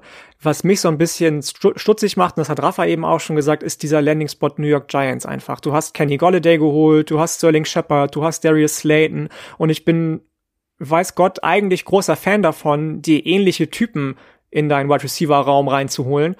Aber irgendwie in dem Fall mit Sterling Shepard und Darius Slayton zusammen gefällt mir das dann irgendwie doch nicht und ich kann dir gar nicht so genau sagen, warum. ja, es ist, also man muss das, glaube ich, aus zwei Perspektiven betrachten. Einmal natürlich für 21, einmal für 22, also 2021, 2022. Also Shepard geht ins letzte Jahr, England geht ins letzte Jahr. Das macht Dynasty Wise für mich Tony, also kriegt für, in meinen Rankings auf jeden Fall einen Schritt nach vorne. Ich hatte ihn Rookie Wide Receiver 10. Der klettert für mich so in die Richtung Top 7 ungefähr. Aber ich erwarte für 2021 nicht viel ähm, weil ich einfach nicht glaube, dass er viel auf dem Platz stehen wird, weil halt Shepard zurück in den Slot geht, Slayton und Golladay outside. Ich glaube nicht, dass er viel sehen wird. Ich glaube, der wird auch sehr viel als, als Returner äh, fungieren. Er hat ja auch 294 Yards am College äh, im, im Return-Game hingelegt. Aber ich glaube, er ist aktuell Wide Receiver 4 im Depth und deswegen erwarte ich da jetzt erstmal nicht viel und ich bin noch äh, ja nicht überzeugt von der offensiven Philosophie der Giants und äh, ich glaube nicht, dass sie den, ja vor allem auch 2021 nicht so einsetzen werden, dass der Impact haben wird. Also das ist natürlich nochmal eine andere Sache, ne? wieder die, der Offensive Coordinator bei den Giants, dass da Hand hat mit den ganzen Spielern. Ja, deswegen bin ich da sehr skeptisch auch, was den Landing Spot angeht. Ähm, ja, hätte besser laufen können. Ja, also ich ja, finde den Landing Spot auch nicht optimal. Ich, äh, das Einzige, wo ich dir widerspreche, ist, dass sie, sie ihn als Returner einsetzen, weil ich glaube, wenn du an 20 Kadarius Tony nimmst, den der Consensus ja irgendwie ja, weit niedriger hatte. Ich weiß gar nicht, wo er in den Consensus Mocks irgendwie hm. ging. Aber ging, oder? Also, also weiter, weiter, also definitiv weiter unten als 20, aber ja, ja. Ähm, also die also es hatten ihn schon einige, auch von The Athletic hatten den schon einige relativ hoch tatsächlich. Ah, krass, okay. Das hatte ich gar nicht so auf dem Schirm ja. tatsächlich. Aber ähm, wie dem auch sei, also ich glaube ich glaube trotzdem, äh, wenn du den Receiver in der Runde eins nimmst und dann eben auch, ja, wenn, wenn auch nicht ganz viel höher, aber äh, für, für viele war es ja schon eine Überraschung, für mich unter anderem auch, dann hast du halt auch einen Plan, vor allem wenn du einen Rashad Bateman links liegen lässt für ihn, ähm, in meinen Augen. Und dann mh, mm, wirst du ihn, denke ich, auch einsetzen. Also ich bin ja, vielleicht habe ich da auch gerade einen, grad einen Gehirnfurz oder so, aber ich meine, das haben die mit OBJ auch gemacht, mit dem, mit dem Return-Game. Aber kann auch sein, dass ich mich da gerade irre. Ja, okay, du bist der Insider, Raphael. Das, äh nee, nee, nee, nee, nee, um Gottes Willen. Aber ähm, äh, ja, kann auch sein, dass ich mich irre. Dann, ich habe gerade Roger Bateman angesprochen und da habe ich da, da habe ich kurz eine Träne verdrückt, als der an 27 zu den Baltimore Ravens ging. Also, ja, die, die spannende Frage für mich ist, wird Rashad Bateman der Wide Receiver 1, Yannick? Ja. Ich, Also der Wide Receiver 1 im Team. ja, ich glaube schon. Du hast Sammy Watkins geholt, der weiß Gott weit weg ist davon, nochmal irgendwo Wide Receiver 1 zu werden. Du hast ähm, jemanden mit Hollywood Brown, der definitiv nicht mehr als ein Slot Receiver meiner Sicht nach ist und noch nicht mal irgendwie ein krasses Downfield-Threat ist. Dann hast du nachher in Runde 4 noch Tylen Wallace geholt, von dem wir sprechen, der dann für die Außen irgendwie der Possession-Guy werden kann. Und Rashad Bateman ist eigentlich für mich so der perfekte Fit für die Ravens. Ich weiß nicht, wie du das siehst, wie ihr das seht, aber so ein Typ Flanker wie Bateman ist, der ein perfekter Route Runner ist, der auf Outside, Upside hat, der vertikal gewinnen kann. Besseren Spot gibt's für mich fast nicht. Ja, ich, ich stimme da teilweise halt überein. Es ist halt aus Real-Life-Sicht überragend, was die Ravens gemacht Ja, ja, haben. das auf jeden Äh, Fall. Richtig geil. Fantasy-mäßig, klar, Fantasy-wise- kann man drüber streiten, weil es Ja. da eben viele gibt, die sich um Shares irgendwie bei den Genau. Ravens streiten, äh, so im Wide Receiver-Raum, aber, aber so aus Real-Life-Sicht, glaube ich, kann es perfekter kaum sein. Genau, das wollte ich gerade Ja. sagen. Also Real-Life-Sicht überragend. Gerade auch dann mit Tyler Wallace noch dazu geholt in der vierten Runde, auch richtig geil. Aber Fantasy-wise, Mark Andrews, Hollywood, äh, Watkins, Ja, ja. Wallace, das ist, das sind zu viele Mäuler, es ist nicht genug Volume. Aber er, er ist halt so super gut in dieser 10 to 20 Yard Range, das habe ich mir damals noch aufgeschrieben, das ist mir aufgefallen bei seinem Tape. Und da kann er, da hilft er natürlich Lamar Jackson enorm, ne? Und da wird er auch sehr wertvoll. Der rutscht in meinen Rankings trotzdem so ein bisschen, weil auch Wallace halt so ein smarter Wide Receiver ist mit starken Händen, der auch so einen Riecher für Soft äh, Spots hat. Deswegen rutscht er so ein bisschen, aber ich drafte trotzdem immer noch das Talent von Rashad Bateman in meinen äh, Rookie ähm, Drafts, weil, weil, weil ich ihn einfach gut finde, weil ich überzeugt bin, dass er was kann. Und ja, trotzdem ist halt Lamar Jackson und Baltimore jetzt nicht der, nicht der Premium-Spot, aber ich denke auch, dass er da die Eins wird im, im Receiving Core. Ja. Ja, genau deshalb habe ich ihn auch immer noch äh, weit oben in meinen Rankings. Aber es ist trotzdem schon aus Fantasy-Sicht schade gewesen, dass er halt nach Baltimore geht. Äh, wir wissen es alle. Und Es hätte halt besser laufen können. Das halt, genau. Die New York Giants zum Beispiel. Äh, nee, die, die Arizona Nee. Cardinals wären ganz schön gewesen, aber Nee, einfach, einfach Titans wäre geil gewesen oder, Ja. oder, die Titans haben doch ihren Mann gefunden, aber dazu kommen wir nachher noch, glaube ich. Ja, ähm, wer kommt als nächstes? Der, oh, der nächste, der äh, ja, also mir persönlich zu früh ging, ich weiß, dass viele ihn noch in der ersten Runde sogar schon hatten, ist Elijah Moore, der an 34 zu den New York Jets ging. Äh, Hat er tatsächlich jetzt auch das Talent, um Jameson Crowder schon im ersten Jahr da Konkurrenz zu machen und ihn abzulösen, Yannick? Das ist eine gute Frage, was ich mir am Ende dann auch nochmal so aufgeschrieben habe. Ich glaube schon, dass der ein wichtiger Baustein für die Jets werden kann. Ähm, die haben jetzt Corey Davis als Big Slot geholt. Äh, Mims hat ein ähnliches Potenzial, was dann um die Flanker, wenn es dann die Flanker-Position äh, anbelangt. So Crowder und Moore sind natürlich sehr, sehr, ähnliche Typen. So, ne? Ähm, das kann für einen von beiden doof enden und im Zweifel wird's immer für den Rookie doof enden. Aber ich habe das eben schon mal angesprochen, wenn ich mir Carolina angucke, was da mit Moore, Samuel und auch Anderson am Ende passiert ist, die alle drei Spieler sind mit relativ ähnlichen Profilen und die alle drei fast ähnlich produktiv gewesen sind, dann ähm, kann das schon gut werden. Dann hängt es wieder nur an dem Head Coach, an dem Offensive Coordinator, an dem Wide Receivers Coach, wie der die einsetzt, wie der die wertzuschätzen weiß. In Runde in, in Jahr eins vielleicht noch nicht so krass, aber ich glaube in Runde äh, in, in Jahr zwei gerade mit dem Downfield Upside, was was Moore auch definitiv mitbringt, ist das schon ein guter Spot eigentlich, finde ich. ja. Ja, ich, ich sehe es ein bisschen anders. Also bleibt Crowder, ähm, dann sehe ich das ähnlich wie bei Tony auch, dass er halt nicht viel spielen wird. Ja, aber das ist ja die Ah, Frage, wir ne? Wir reden jetzt die ganzen, die ganze Stunde schon irgendwie von Jahr eins, Jahr zwei, was passiert in der Zukunft, so, ne? Und ähm, wenn er nicht bleibt, aber das wolltest du bestimmt gerade noch sagen. Mm. nee, vor allem auch ähm, Injury-Probleme hat der Crowder auch ähm, seine ganze Karriere über.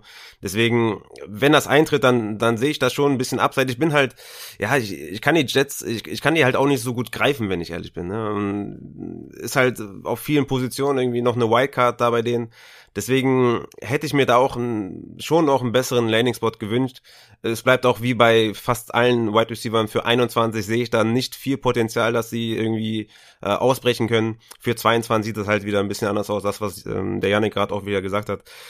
Ja, es ist halt leider so, dass wir Fantasy-wise nicht viel Day One Impact sehen werden von ihm. Aber ist das, und das Elijah Moore gehört dazu. muss ich jetzt mal irgendwie provokant fragen, was wäre denn für, Mhm. für dich und für euch vielleicht auch, was wären denn so perfekte Spots für Bateman, für Moore gewesen? Also sind das immer nur Teams für euch tatsächlich, da, da müsst ihr mich mal als Fantasy-Novizen so ein bisschen aufklären, Mhm. ähm, die keinen Wide Receiver Nummer eins haben oder wovon geht Nee. ihr dann am Ende da aus? Also die, die, die halt keine zwei haben. Die keine zwei respektive haben, vielleicht okay. auch keine drei. Ja. Also ne, sowas wie Saints oder Titans. Ja, okay. Das sind halt die, das sind halt so die Premium-Spots Ja, gewesen. fair, vielleicht ja. auch, Hm. Ne, ja, genau. für mich, für mich wäre selbst bei. Bateman tatsächlich, ich habe es eben gesagt, Arizona an 16. ne? Ich hätte das nicht nur aus Real-Life-Sicht gesehen, sondern auch aus Fantasy-Sicht. Der hätte, wen hat er hinter sich? AJ Green hat er hinter sich, äh, den, den wird er vielleicht sogar im ersten Jahr ablösen. Dann hat er Christian Kirk, der sowieso nicht Outside spielen kann. Ähm, Ja. Also das wäre auch so kommt halt immer ne? drauf an, wo der Spieler spielt, was dann Ja. die, was dann die Teams für, für, also für Spieler auf dieser Position haben und wie pass-heavy die sind und ja, wenn, wenn Christian Kirk halt dein Wide Receiver 2 ist, dann ist es halt gut, wenn du da hinkommst. Nach dem Motto. Ja. Ja, Indianapolis sehe ich hier gerade noch, ja, wäre auch schön gewesen, aber da ist der Quarterback natürlich die das große Frage. Aber da ist ja, Theo Hilton ist auch immer noch da, ne, das wäre nicht so schön gewesen. Da ist ja Pittman, Paris Campbell, Theo Hilton. Ja, das, okay, also, ja, naja, da hätte ich trotzdem, ja, wäre trotzdem für mich ganz gut gewesen. Aber, ähm, wo waren wir jetzt stehen geblieben? Äh, wir waren bei Elijah Moore, genau. Was wäre der richtige Spot für Elijah Moore? Ja, spannend. Ähm, vielleicht der nächste. Der nächste Moore. Ähm, und ah, das hat so den Tag eins für mich so ein bisschen wettgemacht. Ne? Also da habe ich mich echt gefreut, dass der gedraftet wurde. Ich habe ihn ja auch bei uns äh, bei Saturday Kickoff im wir haben ja zwei Runden Mockdraft gemacht, da habe ich ihn in Runde zwei auch an 49 ergattern können. Rondell Moore, 49 zu den Arizona Cardinals und ähm, für mich Instant Day One Impact, weil ich glaube, dass AJ Green und ähm, DeAndre Hopkins outside starten werden und dann wird Rondell Moore ganz klar äh, Fitzgerald, muss ich gar nicht drüber reden, aber auch Christian Kirk ablösen, weil wer diese Screens letztes Jahr auf Fitzgerald gesehen hat, ähm, der weiß, der kann sich ungefähr vorstellen, wie das dann mit äh, Rondell Moore aussehen wird und das wird, das wird der Knaller. Ja, ich glaube auch. Das ist, das ist dann ein Spot, wo ich auch sage, der hat wirklich fast. Also die haben alles richtig gemacht. Den zu ziehen, dann die Möglichkeit zu haben, noch in der zweiten Runde und den dann auch zu nehmen. Viel besser geht's eigentlich nicht, wenn du deinen Wide Receiver Raum so aufgebaut hast, wie die Cardinals es jetzt gemacht haben. Und ähm, das, das muss ich auch sagen. Da bin ich großer Fan von.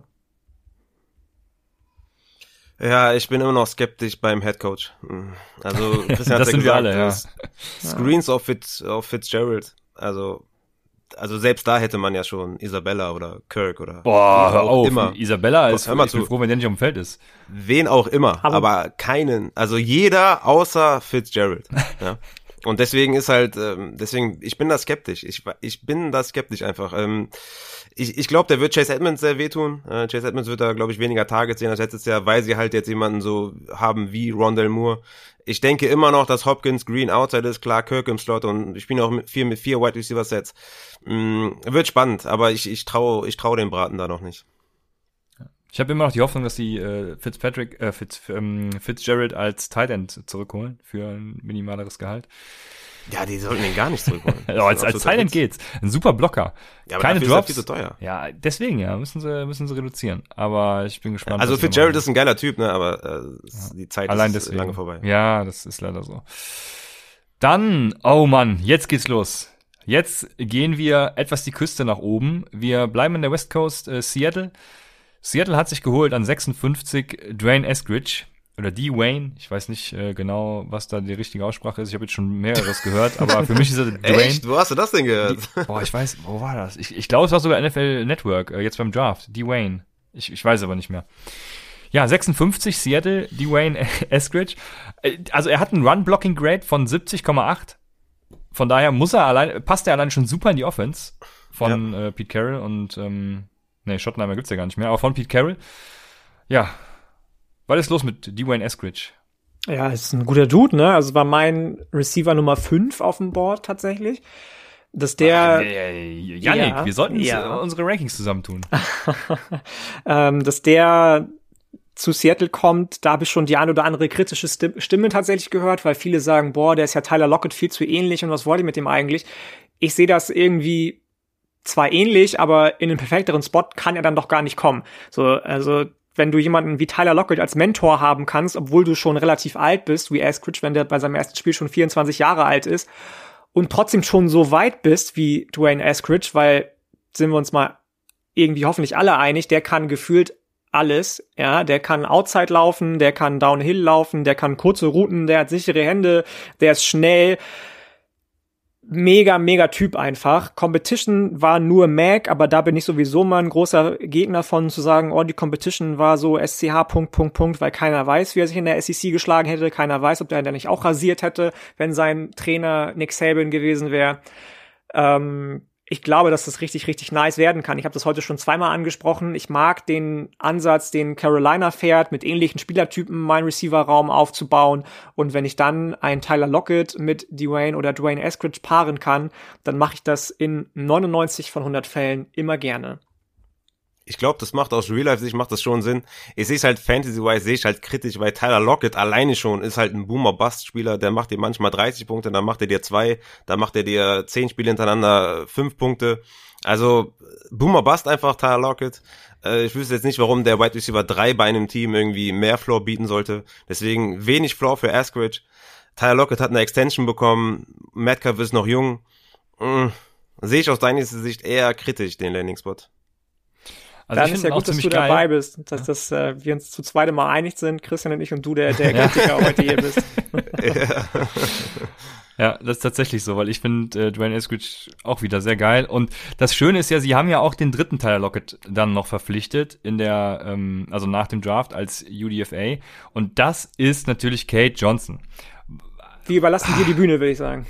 Ja, also äh, ich glaube, Kate Johnson ist instant der Wide Receiver 4 jetzt. Ne? Äh, wir haben ähm, DK Metcalf, wir haben Tyler Lockett, wir haben Dwayne Eskridge und wir haben dann als vier Tyler Lockett, ähm, äh, Entschuldigung, Kate Johnson, weil wen gibt's sonst? Also äh, ich weiß gar nicht, wie mit Vornamen heißt. John, glaube ich, John Urs Ursula. Ähm, boah, wen gibt's noch? Ähm, Die haben auch einen noch genommen. mir ist der Name Äh, gerade wieder entfallen. Ach, Tamarion ja. Terry ist auch noch undrafted gekommen. Ja, ja, Terry, genau, ich bitte, Terry, ich bitte ja. euch. Aber der ist immer ein ganz ähm, anderer Typ. Der geht ja fast schon eher, wenn er noch ein paar Kilos drauflegt, in Richtung DK Metcalf dann wieder.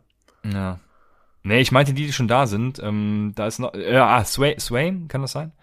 Auf jeden Fall wirklich keiner, der Kate Johnson da irgendwie dran hindern wird, der Wide Receiver 4 zu werden und zumindest mal im Roster zu bleiben.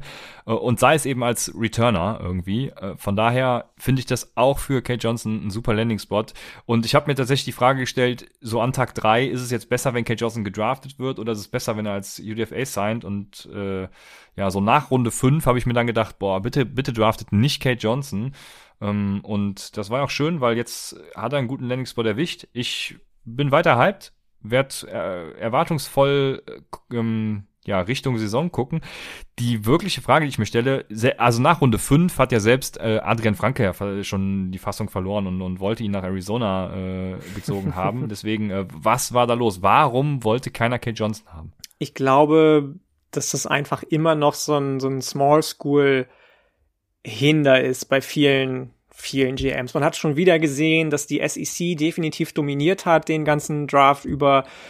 Ähm, und wenn die FCS die Chance nicht hat, zu zeigen, was die Spieler eigentlich können, in dem Fall von Kate Johnson, weil die Saison einfach ausgesetzt wird, war das, glaube ich, letzten Endes, auch wenn es ein banaler Grund ist, der ausschlaggebende Grund. Ich kann mir vorstellen, dass wenn der eine ganze Saison Zeit gehabt hätte, sich zu zeigen, der deutlich höher vom Board gegangen wäre. Ich glaube, auf meinem Board war äh, Wide Receiver 18 oder 19 am Ende, was für mich immer noch für einen Viertrunden-Grade gereicht hat am Ende.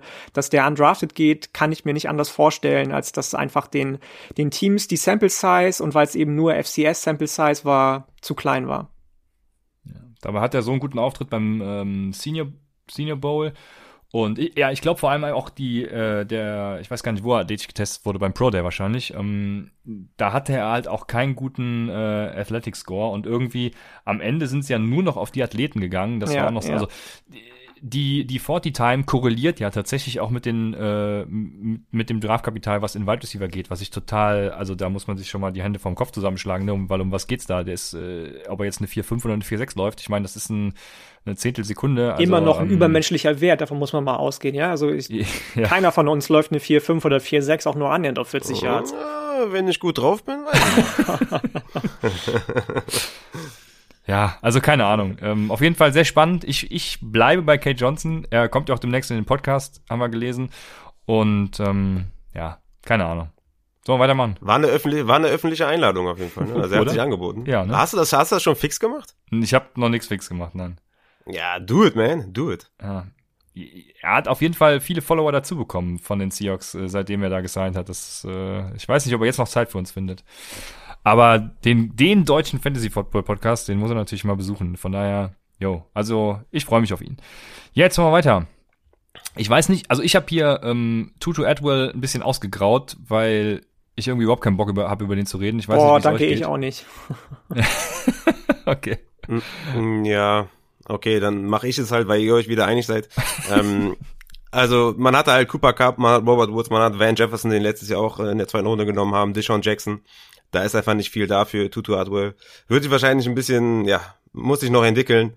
Vor allem auch, weil Deshaun äh, Jackson noch da ist, äh, der dann nächstes Jahr wahrscheinlich nicht mehr da ist. Glaube ich, wird er wird er fast gar nicht auf dem Feld stehen. Aber die haben in den letzten Jahren eh in der zweiten Runde ganz merkwürdige Wide Receiver gebracht. Ja, deswegen. das war auch genau mein Gedanke. Ja. Und äh, ja, von daher, let's move on. Ja, alles klar. Ja, dann kommen wir zu Yannicks äh, Carolina Panthers. Die haben an 59 dann sich erbarmt und Terrace Marshall genommen. Ist das ein guter Ersatz für Curtis Samuel? Ersatz würde ich jetzt nicht behaupten, weil er erstmal ein anderer Typ Spieler ist. Ähm, kurz vor dem Draft kam ja auch Andere, noch mal anders gefragt, kann er an Brandon Silstra vorbeikommen? das denke ich doch. Das denke ich doch. Ähm, guter Dude auf jeden Fall. So ein paar Medical Concerns soll es ja gegeben haben, kurz vor dem äh, Beginn des Drafts. Aber ich glaube, mhm. dass es auf jeden Fall jemand ist, der komplementär zu Robbie Anderson und auch DJ Moore, der ja so ein bisschen mein Lieblingsspieler von Carolina nach Brian Burns ist, weil es einfach ein wahnsinnig interessanter Typ Spieler ist. Ähm, mhm. da, also ich glaube schon, dass das, dass das gut reinpasst, auf jeden Fall. Der kann wieder auch vertikal gewinnen, der kann Outside gewinnen, der läuft okaye Routen, der hat relativ sichere Hände, auch wenn der ein oder andere Drop ein bisschen SCH Punkt Punkt aussah. Mich stört so ein bisschen seine Work Ethic, aber vielleicht kann ihm das ja. Joe Brady und, und Matt Rule können die ihm das ja austreiben, weil denen eigentlich relativ wichtig ist, wie ihre Spieler zum Football allgemein eingestellt sind. Deswegen. Und er kennt ihn doch noch auch, oder? Joe Brady. Joe Brady und, kennt äh, ihn auch noch, richtig. Genau. Ähm, ja. Aus der LSU Offense, also auch da ja. muss ich sagen, auch wenn ich heute vielleicht bei zu vielen Spielern, abgesehen von Javonte Williams, zu positiv bin und Ramondre Stevenson, gefällt mir das eigentlich wieder relativ gut, weil ich glaube, dass der Instant auch in die Rolle des Wide Receiver 3 reinschlüpfen kann. Ja, sehe ich genauso. Ich finde auch, dass der Wide Receiver 3 in Carolina ist mein Rookie Wide Receiver 5. Ähm, ich mochte den ja sowieso schon pre-Draft, Terrace Marshall. Und genau, ich meine auch mich zu, ja, ähm, von daher, ich, also DJ Moore wird wahrscheinlich mehr im Slot spielen und Robbie und Terrace Marshall dann ein bisschen outside, aber die ja. können halt, die, die ähneln sich, also die machen das eh schon gut da in, in Carolina. Ich glaube, letztes Jahr waren alle drei Wide Receiver, Curtis Samuel, DJ Moore und Robbie Anderson, glaube ich, Top 25 Wide Receiver. Ich glaube, es waren also, auch alle drei über 1000 Yards sogar. Ich, ich verbessere ja. mich, aber es kann, also oder knapp, ja, glaube ich, ja. ja. ja. Also das ist schon, ist schon ein guter Spot. Also einer von den Spots, die mir doch, die mir doch gefallen von den Wide Receivers. Und ich mag Terrace Marshall ja sowieso. Das Einzige, was mich halt ein bisschen stört, ist halt der Quarterback. Ähm, aber das ist halt ein anderes Thema ja. und ähm, ja. Das stimmt. Ja, alles gesagt, nur nicht von mir, deswegen ähm, Josh Palmer habe ich auch ausgegraut. Falls, also Our Chargers natürlich reden wir immer gerne drüber, aber Our Chargers. Ja, ja nee weiß ich nicht. Hast du einen besonderen Take zu Josh Palmer? Ich ja? habe nicht gedacht, dass der so hoch geht, in der Tat, aber wenn der den richtigen ähm, Coach an die Seite gestellt bekommt, was bei Tennessee definitiv nicht der Fall war bei den Volunteers, dann ist das jemand, der eine wahrscheinlich bessere Profikarriere als College-Karriere hinlegen wird. Und ähm, bei den Chargers, sehr sympathisches Team, by the way, finde ich immer, ähm, kurz in die, ähm, in die Schleimkiste gegriffen, aber ähm, ich glaube schon, dass das gut werden kann. Nicht unbedingt direkt als Wide Receiver 1 und 2, um Gottes Willen, aber ich glaube, dass das definitiv passen kann bei den Chargers. Sehr gut. Dann haben wir an 82 ähm, zu den Washington Footballern geht Diami Brown. Und da stellt sich mir natürlich die Frage, Diami Brown zu den Washington Footballern mit äh, Terry McLaurin, mit Curtis Samuel und ja, jetzt eben ihm ähm, und mit Fitzpatrick als Quarterback. Diami Brown ist, äh, hat Julian auch als Nine Threat ähm, geschrieben. Ich nehme mal an, er meinte mit Nine die Go Route und dementsprechend wird es Four Verticals all day long geben. Ja, ich denke doch. Ich denke doch. Also das war für mich mal ein relativ, das war für mich der, der eindimensionalere Receiver von beiden. Des Newsom ist dann ja noch später gegangen in Runde 6, glaube ich, am Ende, wenn mich nicht alles täuscht. Ähm, aber bei dem habe ich so ein bisschen die Bedenken, dass er wirklich über nicht mehr als diese eine Rolle hinauskommt. Der hat mir ein paar zu viele Drops auch gehabt, ist jetzt nicht der mit den sichersten Händen einfach, hat nur eine Geschwindigkeit, auch wenn die sehr, sehr gut ist. Ich habe bei dem tatsächlich auch ein paar Bedenken, auch wenn ich dem sehr, sehr gerne am College zugesehen habe. Gerade wenn du Curtis Samuel holst noch, gerade wenn du Terry McLaurin hast, dann bin ich da echt, echt skeptisch. Ja, ich glaube, ich glaube, der muss sich noch ein bisschen entwickeln. Ja, ist halt ein Outside Wide Receiver, was schon mal, was schon mal in die Offense auf jeden Fall schon mal passt. Ja, das ist schon mal ganz gut. Mm, ich glaube aber, seine Athletik könnte ein bisschen kritisch werden in der NFL. Aber ist ein, ist ein kleines Projekt, würde ich sagen. Also könnte man schon mit Upside picken in Rookie Drafts, aber es ist auf jeden Fall ein Projekt oder auf jeden Fall exciting Receiving Corps für, für Fitzmagic. Der hat auf jeden Fall sehr viel Auswahl mit Terry McLaurin, Curtis Samuel, ja auch Gibson und McKissick im Passing Game, Logan Thomas. Also ist schon ganz geil für Fitzmagic, für Diami Brown ich glaube, der muss sich noch ein bisschen entwickeln. Ja, dem habe ich wieder mal nichts hinzuzufügen. Jetzt kommt äh, ein Spot, wo ich mir dachte, Mann, ey gut, da hättest du auch Kate Johnson ziehen können. Das wäre auf jeden Fall eine bessere Value gewesen. Jetzt haben wir nämlich an 85 die Green Bay Packers. Die Green Bay Packers ziehen Amari Rogers. Äh, übrigens schön, wie da kurz mal NFL Fast Alarm gelegt wird, weil es jetzt zwei A. Rogers in Green Bay gibt. Vielleicht ja bald nur noch einen, aber ähm, im Moment ist das noch so. Ich habe mir extra nochmal PFF Draft, PFFs Draft Guide angeguckt, weil Murray Rogers hatte ich irgendwie überhaupt nicht auf dem Schirm, weil der mir auch nicht so, nicht so gefallen hat, ähm, wobei ich von ihm auch nicht so viel gesehen habe tatsächlich. Hab nur gesehen, dass er einen, einen hohen Racer hat, also Receiver äh, Air Conversion äh, Ratio, das heißt äh, viel Yards after the Catchability und so. Und PFF beschreibt ihn auch als den Wide Receiver, der am ehesten auf äh, Running Back konverten kann. Also passt schon mal irgendwie so in dieses, diesen Packer, Packers Draft auch seit letzter Saison äh, und diese Saison auch. Also, äh, keine Ahnung, mir gibt da nichts. Was sagst du als Profi, Yannick? Ich muss, ich muss sagen, mir hat er ja auch im äh, Pre-Draft-Prozess nicht so viel gegeben. Ich finde aber schon auch, dass der Sinn ergibt bei den Packers. Ich hätte ihn nicht so früh bei den Packers genommen, aber eventuell eine Runde später, wenn das der letzte auf dem Board gewesen wäre, hätte ich ihn schon auch für sinnig erachtet. Du hast schon gesagt, das ist vielleicht jemand, der auf Running Back konverten kann. Der ist zwar klein, aber nicht schmal, sage ich mal. Der wiegt, glaube ich, irgendwie 210 Pfund oder so. Und bei seiner Größe ist das schon beachtlich, so ein bisschen quadratisch, praktisch gut irgendwie. ähm, als Returner kann der auf jeden Fall direkt Upside haben, im Slot definitiv auch. Adams ist ja sowieso so ein Do-it-all-Guy. Ich hätte mir eher vorstellen können, dass sie vielleicht für so einen Ex-Receiver gehen. Eine Runde später ist ja Nico Collins, nee, doch auch in Runde drei ist ja Nico Collins auch gegangen zum Beispiel. Ich weiß nicht, warum die Packers was gegen solche Typen zu haben scheinen. Aber mit all dem, was ich so lese und was ich von Amari Rogers so gesehen habe, glaube ich doch schon, dass das, dass es Sinn ergibt. Ich hätte ihn definitiv nicht so hoch genommen, aber dass der Impact haben kann bei den Packers, denke ich schon. Wie viel wird sich, wird mhm. sich zeigen, aber dass das ein solider Typ ist, der definitiv mehr Floor dir bietet, als meinetwegen jetzt weil das Scantling und St. Brown und wie sie alle heißen, da sollte man sich einig sein, denke ich. Hm. Ja, ich, ich habe mir aufgeschrieben, der neue Randall Cobb vielleicht. Ja, absolut, absolut. Ähm, ist halt ein Slot-Guy. Ja, wird sich zeigen, ob er da mehr sein kann als nur ein Slot-Guy oder ob er ne, so halt ein Slot-Guy sein kann, der Impact hat in Fantasy. Sehe ich erstmal nicht, aber wird sich zeigen, ähm, ja, wie es halt bei den Packers so üblich ist ich denke, dass Devonta Adams halt viel fressen wird. Und die haben ja auch ein ausgedehntes Receiving Core, aber halt diesen Slot-Guy, Only Slot-Guy, den hat ihnen noch gefehlt. Deswegen, ich find's okay. Ähm, ist jetzt eh nicht mehr, wir sind jetzt eh in so einer Range, wo jetzt eh nicht mehr so die Top-Guys kommen. Von daher passt schon irgendwie. Ja, die Packers-Community wird sich, wird das wieder uns, uns danken. Da habe ich auch schon viel gelesen von wegen, was wollt ihr denn eigentlich alle? Wir haben doch sowieso die beste Passing-Offense laut den und den Statistiken, wir brauchen gar keinen Wide Receiver, sagt die eine Hälfte, die andere Hälfte sagt, oh Gott, oh Gott, bitte noch drei, vier, fünf neue. ähm, ich bin, bin gespannt, was da passiert. Ja, die, die sind das schon gewohnt hier. Ja. Also wir, wir schlagen gegen alle Franchises, gegen unsere eigenen auch. Ne? Das, ich glaube, das ist auch der Punkt, deswegen die uns das auch verzeihen. Und ja, die Packers haben schon einiges abbekommen. Also das, ich glaube, ich glaube, den Take von Medien, da werden, die jetzt sagen, boah, geil. Also. Ja, das, da dachte ich mir auch, ich, ich weiß gar nicht, was ich gerade wollte. Ja, ja. ja. wir haben da schon ein ordentliches Niveau. Also ja. wir können das schon gut haten. Ja, also was ich euch sagen kann, meine lieben Zuhörer und Zuhörerinnen, ähm, es ist Devin Funches Season. Ja, mal wie, wieder. Wie, wie jedes Jahr. Ja. ja. Bis Spieltag 2 ungefähr oder so. Aber erstmal ist Devin Funches Season ja. auf jeden War's Fall in Carolina nicht. Bis Training Camp ist jetzt, auf jeden jetzt Fall. Jetzt machen wir mal Devin Funches nicht malig. Sonst werden wir heute doch keine Freunde mehr, Janik. Das möchte ich mir nicht verscherzen. Aber, es ist schon gut. Äh, du, du hast gerade eben schon Nico Collins angesprochen, an 89 zu Houston. Ich habe ihn auch wieder ausgegraut, weil es einfach Houston ist. Houston hat ja. ähm, Brandon ja. Cooks und Randall Cobb noch und ja. äh, auch halt sonst nix. Kiki Cutie, Chris Conley, und, also und, und Quarterback halt ist, ja. so, der Sean genau. Watson kommt Tyrod. wahrscheinlich nicht zurück.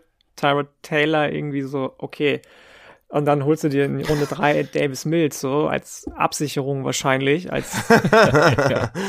An sich finde ich das ja gar nicht schlecht, wenn man in der dritten Runde anfängt, Quarterback zu picken. Also ich finde das gar, ich kann das gar nicht haten eigentlich, aber der Quarterback ist halt. Ja. Ich mag Mills okay. halt eigentlich, aber das ist für mich so der Inbegriff von von von alternder Quarterback-Typus. Ne? Und wenn du vorher Sean Watson hast und dann mit so einem jemandem gehst, dann passt für mich irgendwie nicht zusammen. Es war so ein richtiger, richtiger Angst-Move in meinen Augen, nachdem davor dann ja Kellen Mond und Kyle Trask gegangen sind. Ja, ja.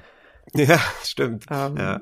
Nee, also und, da, und deswegen ist für mich auch Collins irgendwie aus der Diskussion, wenn es um Fantasy geht, komplett raus. Also kannst den einfach null einschätzen, ja. allein schon, wenn es darum geht, von wem er Bälle zugeworfen bekommt. Ja. ja.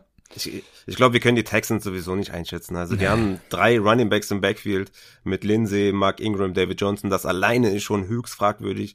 Und dann haben die halt einen Receiving Core von sechs, sieben Leuten, die ja, wo sich dann auch drei, vier relativ ähnlich sind. Ja, super schwer zu evaluieren, was bei den Texans passiert. Ich habe ich hab keine Ahnung. Vielleicht lösen sie sich auch auf oder so. Aber das ist halt äh, super schwer zu evaluieren, Stand jetzt. Also ja. muss man abwarten. Ja. Ich, ich war mir nicht sicher, wer den schlechteren Draft hatte oder den schlechtesten Draft, ob es die Texans waren oder die Saints, aber die Texans haben da schon echt viel für getan, um sich den, den Spot da zu sichern. Also First Pick nächstes Jahr ist auf jeden Fall klar. Ähm, deswegen, ja, machen wir weiter. Ja, Anthony Schwartz geht an 91 zu Cleveland. Ich glaube, Darüber brauchen wir auch nicht reden. Nee. Dann, äh, okay, genau, ne, das war Zustimmung. Dann haben wir einen äh, großen Uptrade, wie ich finde, äh, der mich sehr überrascht hat.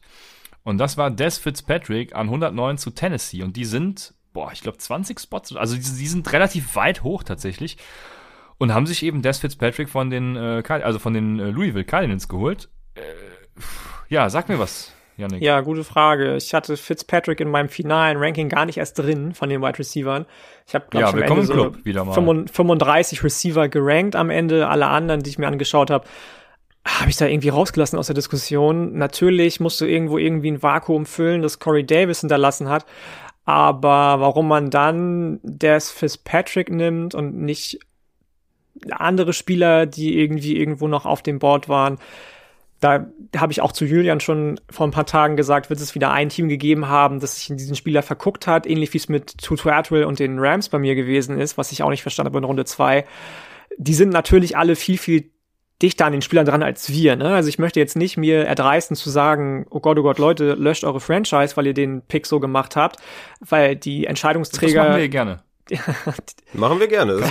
die, die Entscheidungsträger ähm, haben Interviews geführt, bei denen wir keinen Insight hatten. Ich hoffe zumindest, dass die Entscheidungsträger früher angefangen haben, die Talente zu evaluieren als vor oder nach dem Pro Day oder was auch immer, was ich bei manchen manchmal nicht denke irgendwie. Ähm, aber nee, das war so, das war so ein Pick, den ich nicht verstanden habe, schon gar nicht mit dem Uptrade, den sie dann noch getätigt haben. Kann ich dir nicht viel zu sagen, habe ich auch nicht nachvollziehen können. Also Des Patrick ist, für, ist der White Receiver, der bei mir den, das höchste Upgrade bekommt in meinen Rankings. Ja, ja das, das, das ist richtig, klar. Ne? Also für den kann es besser nicht laufen, aber warum das die Titans ich hatte noch eine Pointe. weiß ich nicht. Ja, ich hatte noch eine Pointe. Ich wollte eigentlich noch sagen, weil ich den gar nicht in den Rankings drin hatte. Siehst du? Also ja, da sind wir uns ja doch einig. Sind wir zu dritt sogar diesmal, ja. Ja, ich, ich, ich habe heute noch dem Christian gesagt, ey, wir müssen Des äh, Fitzpatrick Ach, stimmt, in die Rankings ja. einbauen. Ähm, der sind halt massig Targets frei. Ich, äh, für mich Josh Reynolds der Gewinner auf jeden Fall aus dem Tennessee-Team, weil der war für mich vorher eine Wildcard und jetzt ist er auf jeden Fall mal der Wide Receiver 2, wird einige Targets sehen, ähm, neben, neben AJ Brown, der ja auch ein Riesengewinner ist natürlich, aber der war vorher schon ein Gewinner. Ähm, deswegen, ich kann Des Fitzpatrick auch kaum einschätzen. Ich hatte den nicht in meinen Rankings, ich kam out of nowhere für mich. Ähm, ja, müssen wir auf jeden Fall einbauen, aber macht natürlich einen Schritt nach vorne, weil einfach die Targets da sein werden. Ne?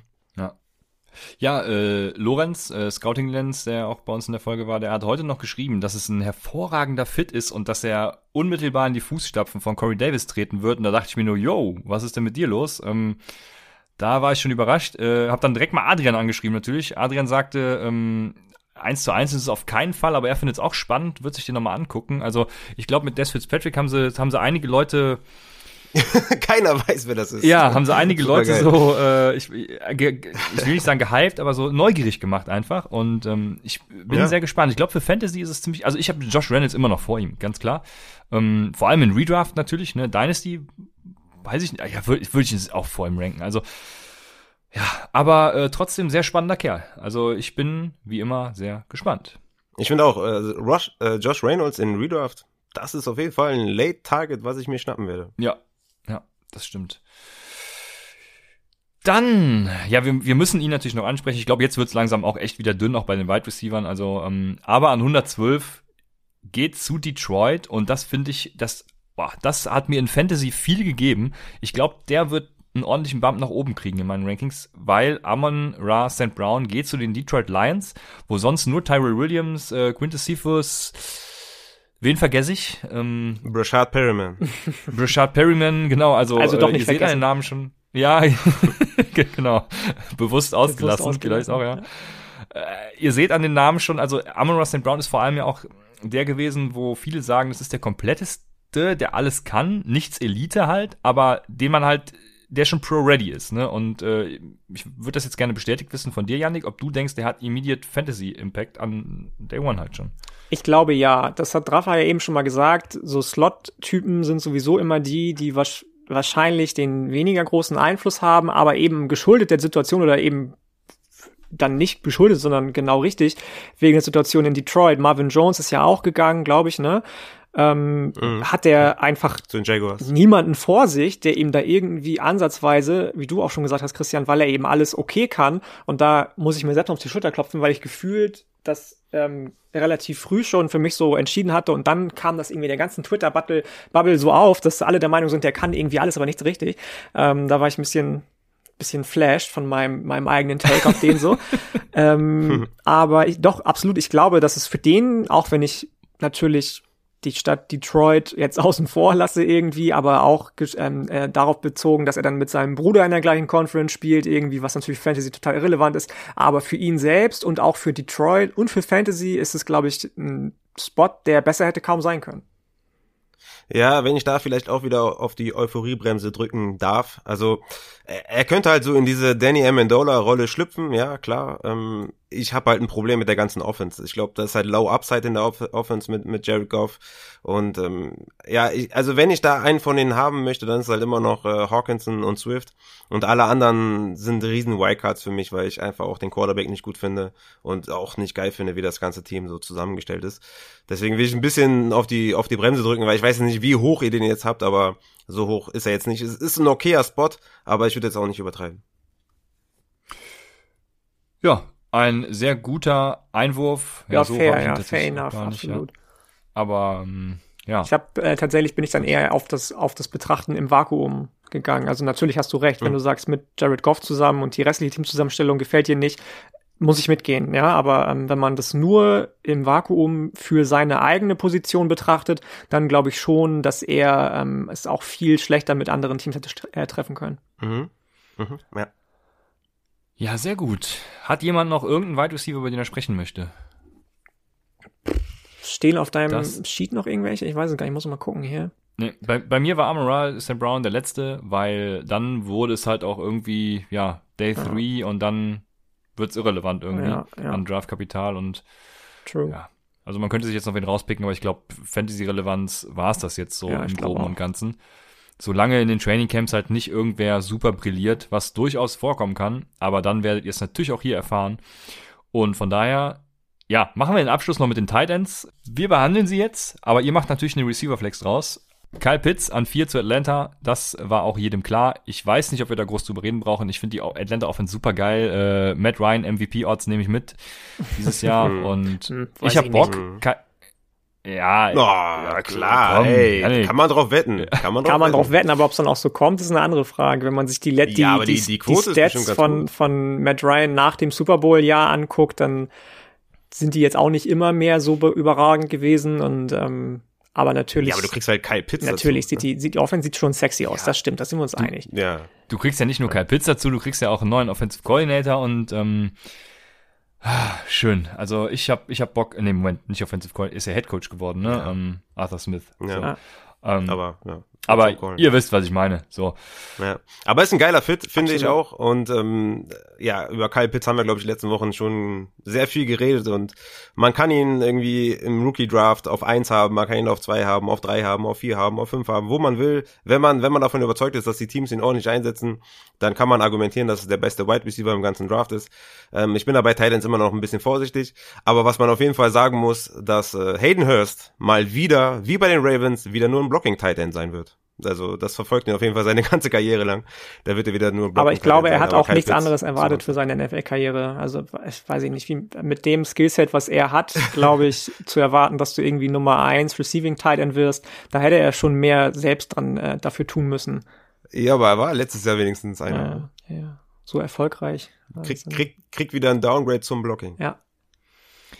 Ja. ja, leider, das ist schade. Also sie werden wahrscheinlich viel irgendwie 12 Personal spielen, aber ja, bringt einem halt in Fantasy dann auch nicht äh, jetzt so viel, wenn in der Red Zone dann entweder Kyle Pitts, Kevin Ridley oder vielleicht auch Julio Jones mal gesucht werden. Äh, und ich glaube, Hayden Hurst wird da eher die ganz untergeordnete kleine Rolle spielen. Von daher gehen wir über zu Pat Freiermuth. Patrick, der Gute, geht an 55 zu Pittsburgh. Das äh, fand ich sehr spannend. Ich fand äh, Pat Fryermuth äh, ziemlich nice noch. Äh, gegen je, je näher der Draft kam, desto nicer fand ich ihn. Ja, ich weiß es nicht. Also ich habe ihn auf jeden Fall jetzt über Eric, äh, nee, ich, was, ich habe ihn noch geschrieben, ich kann ihn eigentlich nicht über Eric Ebron ranken, aber ich, ich würde es echt gerne tun. Ähm, ich weiß nicht, was, was sagst du, ist Kann er halt- sich da durchsetzen für Es ist halt die Frage, wie, wie die Steelers ihre Passing Offense aufbauen wollen. Ne? Das ist ja sowieso auch ein Wide Receiver Raum, der zumindest mit Fragezeichen versehen ist, auch wenn die Namen an sich erstmal alle gut klingen. Ähm, Eric Ebron hat für mich definitiv noch mehr Passing Upside. Was ich an Pat Fryermuth mag, ist, dass es ähnlich wie sein Division-Kollege Mark Andrews von den Baltimore Ravens ein Typ ist, der einfach so, das ist so ein Parade-Tight End für mich, ne? Der hat, ist mega gut im Blocking, kann gute Routen laufen, hat okaye Hände, hat also auch Passing Upside, kann sich dahingehend, hat Andrews sich ja auch gut entwickelt bei den Ravens, ähm, auch ein Number One Passing Tight End werden. Ähm, also ich, ich mag den Fit eigentlich mit den Steelers, so. Und wenn die viel 12, 21 Personal spielen werden, dann glaube ich auch, dass das ein berechtigter Pick im Fantasy Football werden kann. Auch wenn das jetzt niemand ist, den ich, den ich vor vielen Wide Receivern ziehen würde, aber den, den Fit an sich mag ich eigentlich. Sehr gut. Dann, ja, wir müssen natürlich über Tommy Tremble sprechen. Äh, also vorher geht noch ähm, Hunter Long an 81 zu Miami. Ich weiß nicht, haben Mike Gesicki, ne? Hunter Long natürlich Ja. ein guter Receiving Tight End, kann aber auch ja sehr wenig blocken. Deshalb weiß ich gar nicht, wie oft der überhaupt auf dem Feld stehen wird. Gute Frage. Ja, spannend. Also, ähm, aber Tommy Tremble, der Tight End, der irgendwie die meisten Targets aller Tight Ends äh, im College gesehen hat, aber die schlechtesten Grades daraus erzielt hat, ähm, was sehr überraschend war für mich.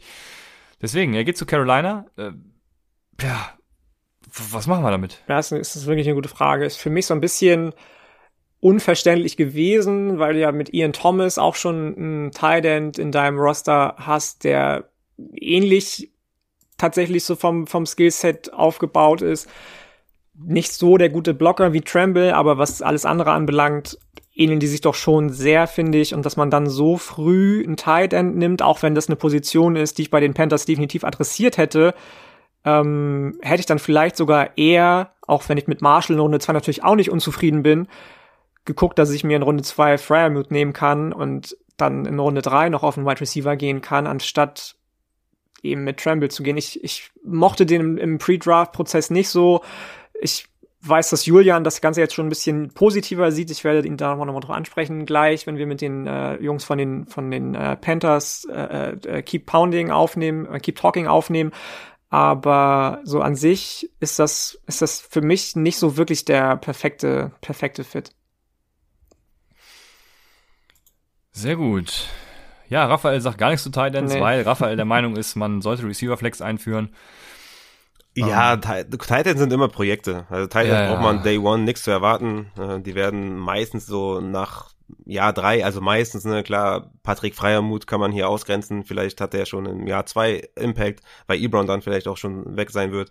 Aber der Rest ist halt riesige Projekte und entweder hast du Glück und dein Darth Throw hat gehittet oder halt nicht. Und deswegen, ja, überlasse ich das dem Yannick, der, der weiß da mehr über die Prospects. Und ja. Ja, ähm, damit würde ich sagen, sind wir am Ende. Ähm, ich bedanke mich recht herzlich bei unserem Gast äh, Yannick. Vielen Dank dafür, dass es geklappt hat. Und du nimmst ja, wie du gerade gesagt hast, gleich schon wieder auf. Also Vielen Dank, dass du hier äh, nach deiner Krankheit tatsächlich dann auch ähm, ja dieses diese diese diese Anstrengung auf dich nimmst. Also vielen Dank einfach. Sehr sehr gerne. Ich muss mich nochmal für die Einladung bedanken. Es hat mir großen großen Spaß gebracht. Ich hoffe, ähm, dass wir das vielleicht nächstes Jahr so wiederholen können. War ein gutes gutes Thema irgendwie. Ähm, danke, dass ich hier sein durfte, auch wenn wir dann immer zwei gegensätzliche Situationen oder Positionen irgendwie hatten und das ein bisschen unfair für mich immer Raphael gegenüber wirkte. Das, das, dafür entschuldige ich mich nochmal natürlich in aller Form. Ähm, aber nein, vielen, vielen Dank. Wie gesagt, auch immer gerne. Ich werde mir auf jeden Fall, wenn ihr mir den, also habt ihr den, habt ihr den Link für den, äh, für den äh, Draft Guide irgendwie, für den Fantasy Guide, den, den baller ich mir auf jeden Fall rein. Zehner kostet es, glaube ich, ne? Wenn man kein Supporter ist bei euch. So ist es. Schön nochmal Werbung gemacht. Ja, ja, ja sehr gut. Auf jeden Den Fall. Äh, werden wir dir auf jeden Fall zukommen lassen. Gibt's auch in der Folgenbeschreibung. Ihr könnt uns, ähm, nee, gibt's nicht in der Folgenbeschreibung. Wir haben nämlich keinen Link, sondern man kann uns gerne auf Twitter, Instagram ähm, eine DM schicken oder gerne auch an upsidefantasy@hotmail.com eine E-Mail schicken. Ähm, dann senden wir euch den so zu. Das muss leider so gehen, weil wir ja immer noch keine eigene Website haben. Da äh, werden wir natürlich auch noch dran arbeiten. Ähm, geht natürlich alles mit eurem Support, deshalb äh, wird da ja demnächst viel passieren und äh, von daher. Wenn ich darf, ja, du darfst noch. Wenn ich noch vielleicht ein, zwei Worte sagen darf. Also ich fand's auch richtig geil mit dem Yannick. Ich find's auch immer cool, wenn äh, oder ich mag das, wenn wenn Gäste halt auch eigene Meinungen haben und ich finde das auch gar nicht schlimm, wenn man da vielleicht nicht meiner Meinung konform ist. Ich finde, das zeichnet auch im Podcast immer aus oder beziehungsweise man kann da viel mehr draus rausnehmen, wenn sich mal jemand nicht so einig ist. Ja, und das finde ich immer Absolut. ganz cool. Äh, natürlich nicht also nicht aufgezwungen, dass man jetzt immer bei jedem Spieler extra nicht eine Meinung ist, das macht keinen Sinn. Aber wenn man einfach auch ähm, bei seiner Meinung bleibt. Ich glaube, dass, sagt, ey, ich, Entschuldigung. Ja, dass man einfach sagt, ey, ich sehe das ein bisschen anders als du. Ähm, schau doch mal aus der Perspektive oder so, dass man, man kann ja immer auch, jeder kann von jedem lernen und vor allem auch die Zuhörer können dann auch sehr viel mitnehmen wenn man sich nicht halt die ganze Zeit einigt. Ich, ich, ich glaube auch. Am Ende war es ja, glaube ich, sowieso eher der Fall, dass es so war, wie es war weil natürlich ihr da eher auf der äh, aus der Fantasy-Brille raufguckt und ich an der Stelle vielleicht dann doch eher aus der Sicht desjenigen, der ähm, den realen Prozess bewertet, ähm, weswegen ich das am Ende gar nicht so schlimm fand tatsächlich. Ja, ich fand's auch gar Überhaupt nicht schlimm. Also hatten wir ganz andere Folgen schon hier mit, mit, mit dem Christian und mir. Also, ich würde sagen, das war total harmonisch. Wir waren uns fast immer einig. Also bin ich ganz andere Sachen gewohnt. Na gut, na gut. Ja, das stimmt. Also, in diesem Sinne folgt Yannick, folgt äh, Saturday Kickoff äh, überall, wo es was zu folgen gibt. Vielen Dank nochmal und ja, wir sagen euch bis zum nächsten Mal bei Upside, dem Fantasy Football Podcast.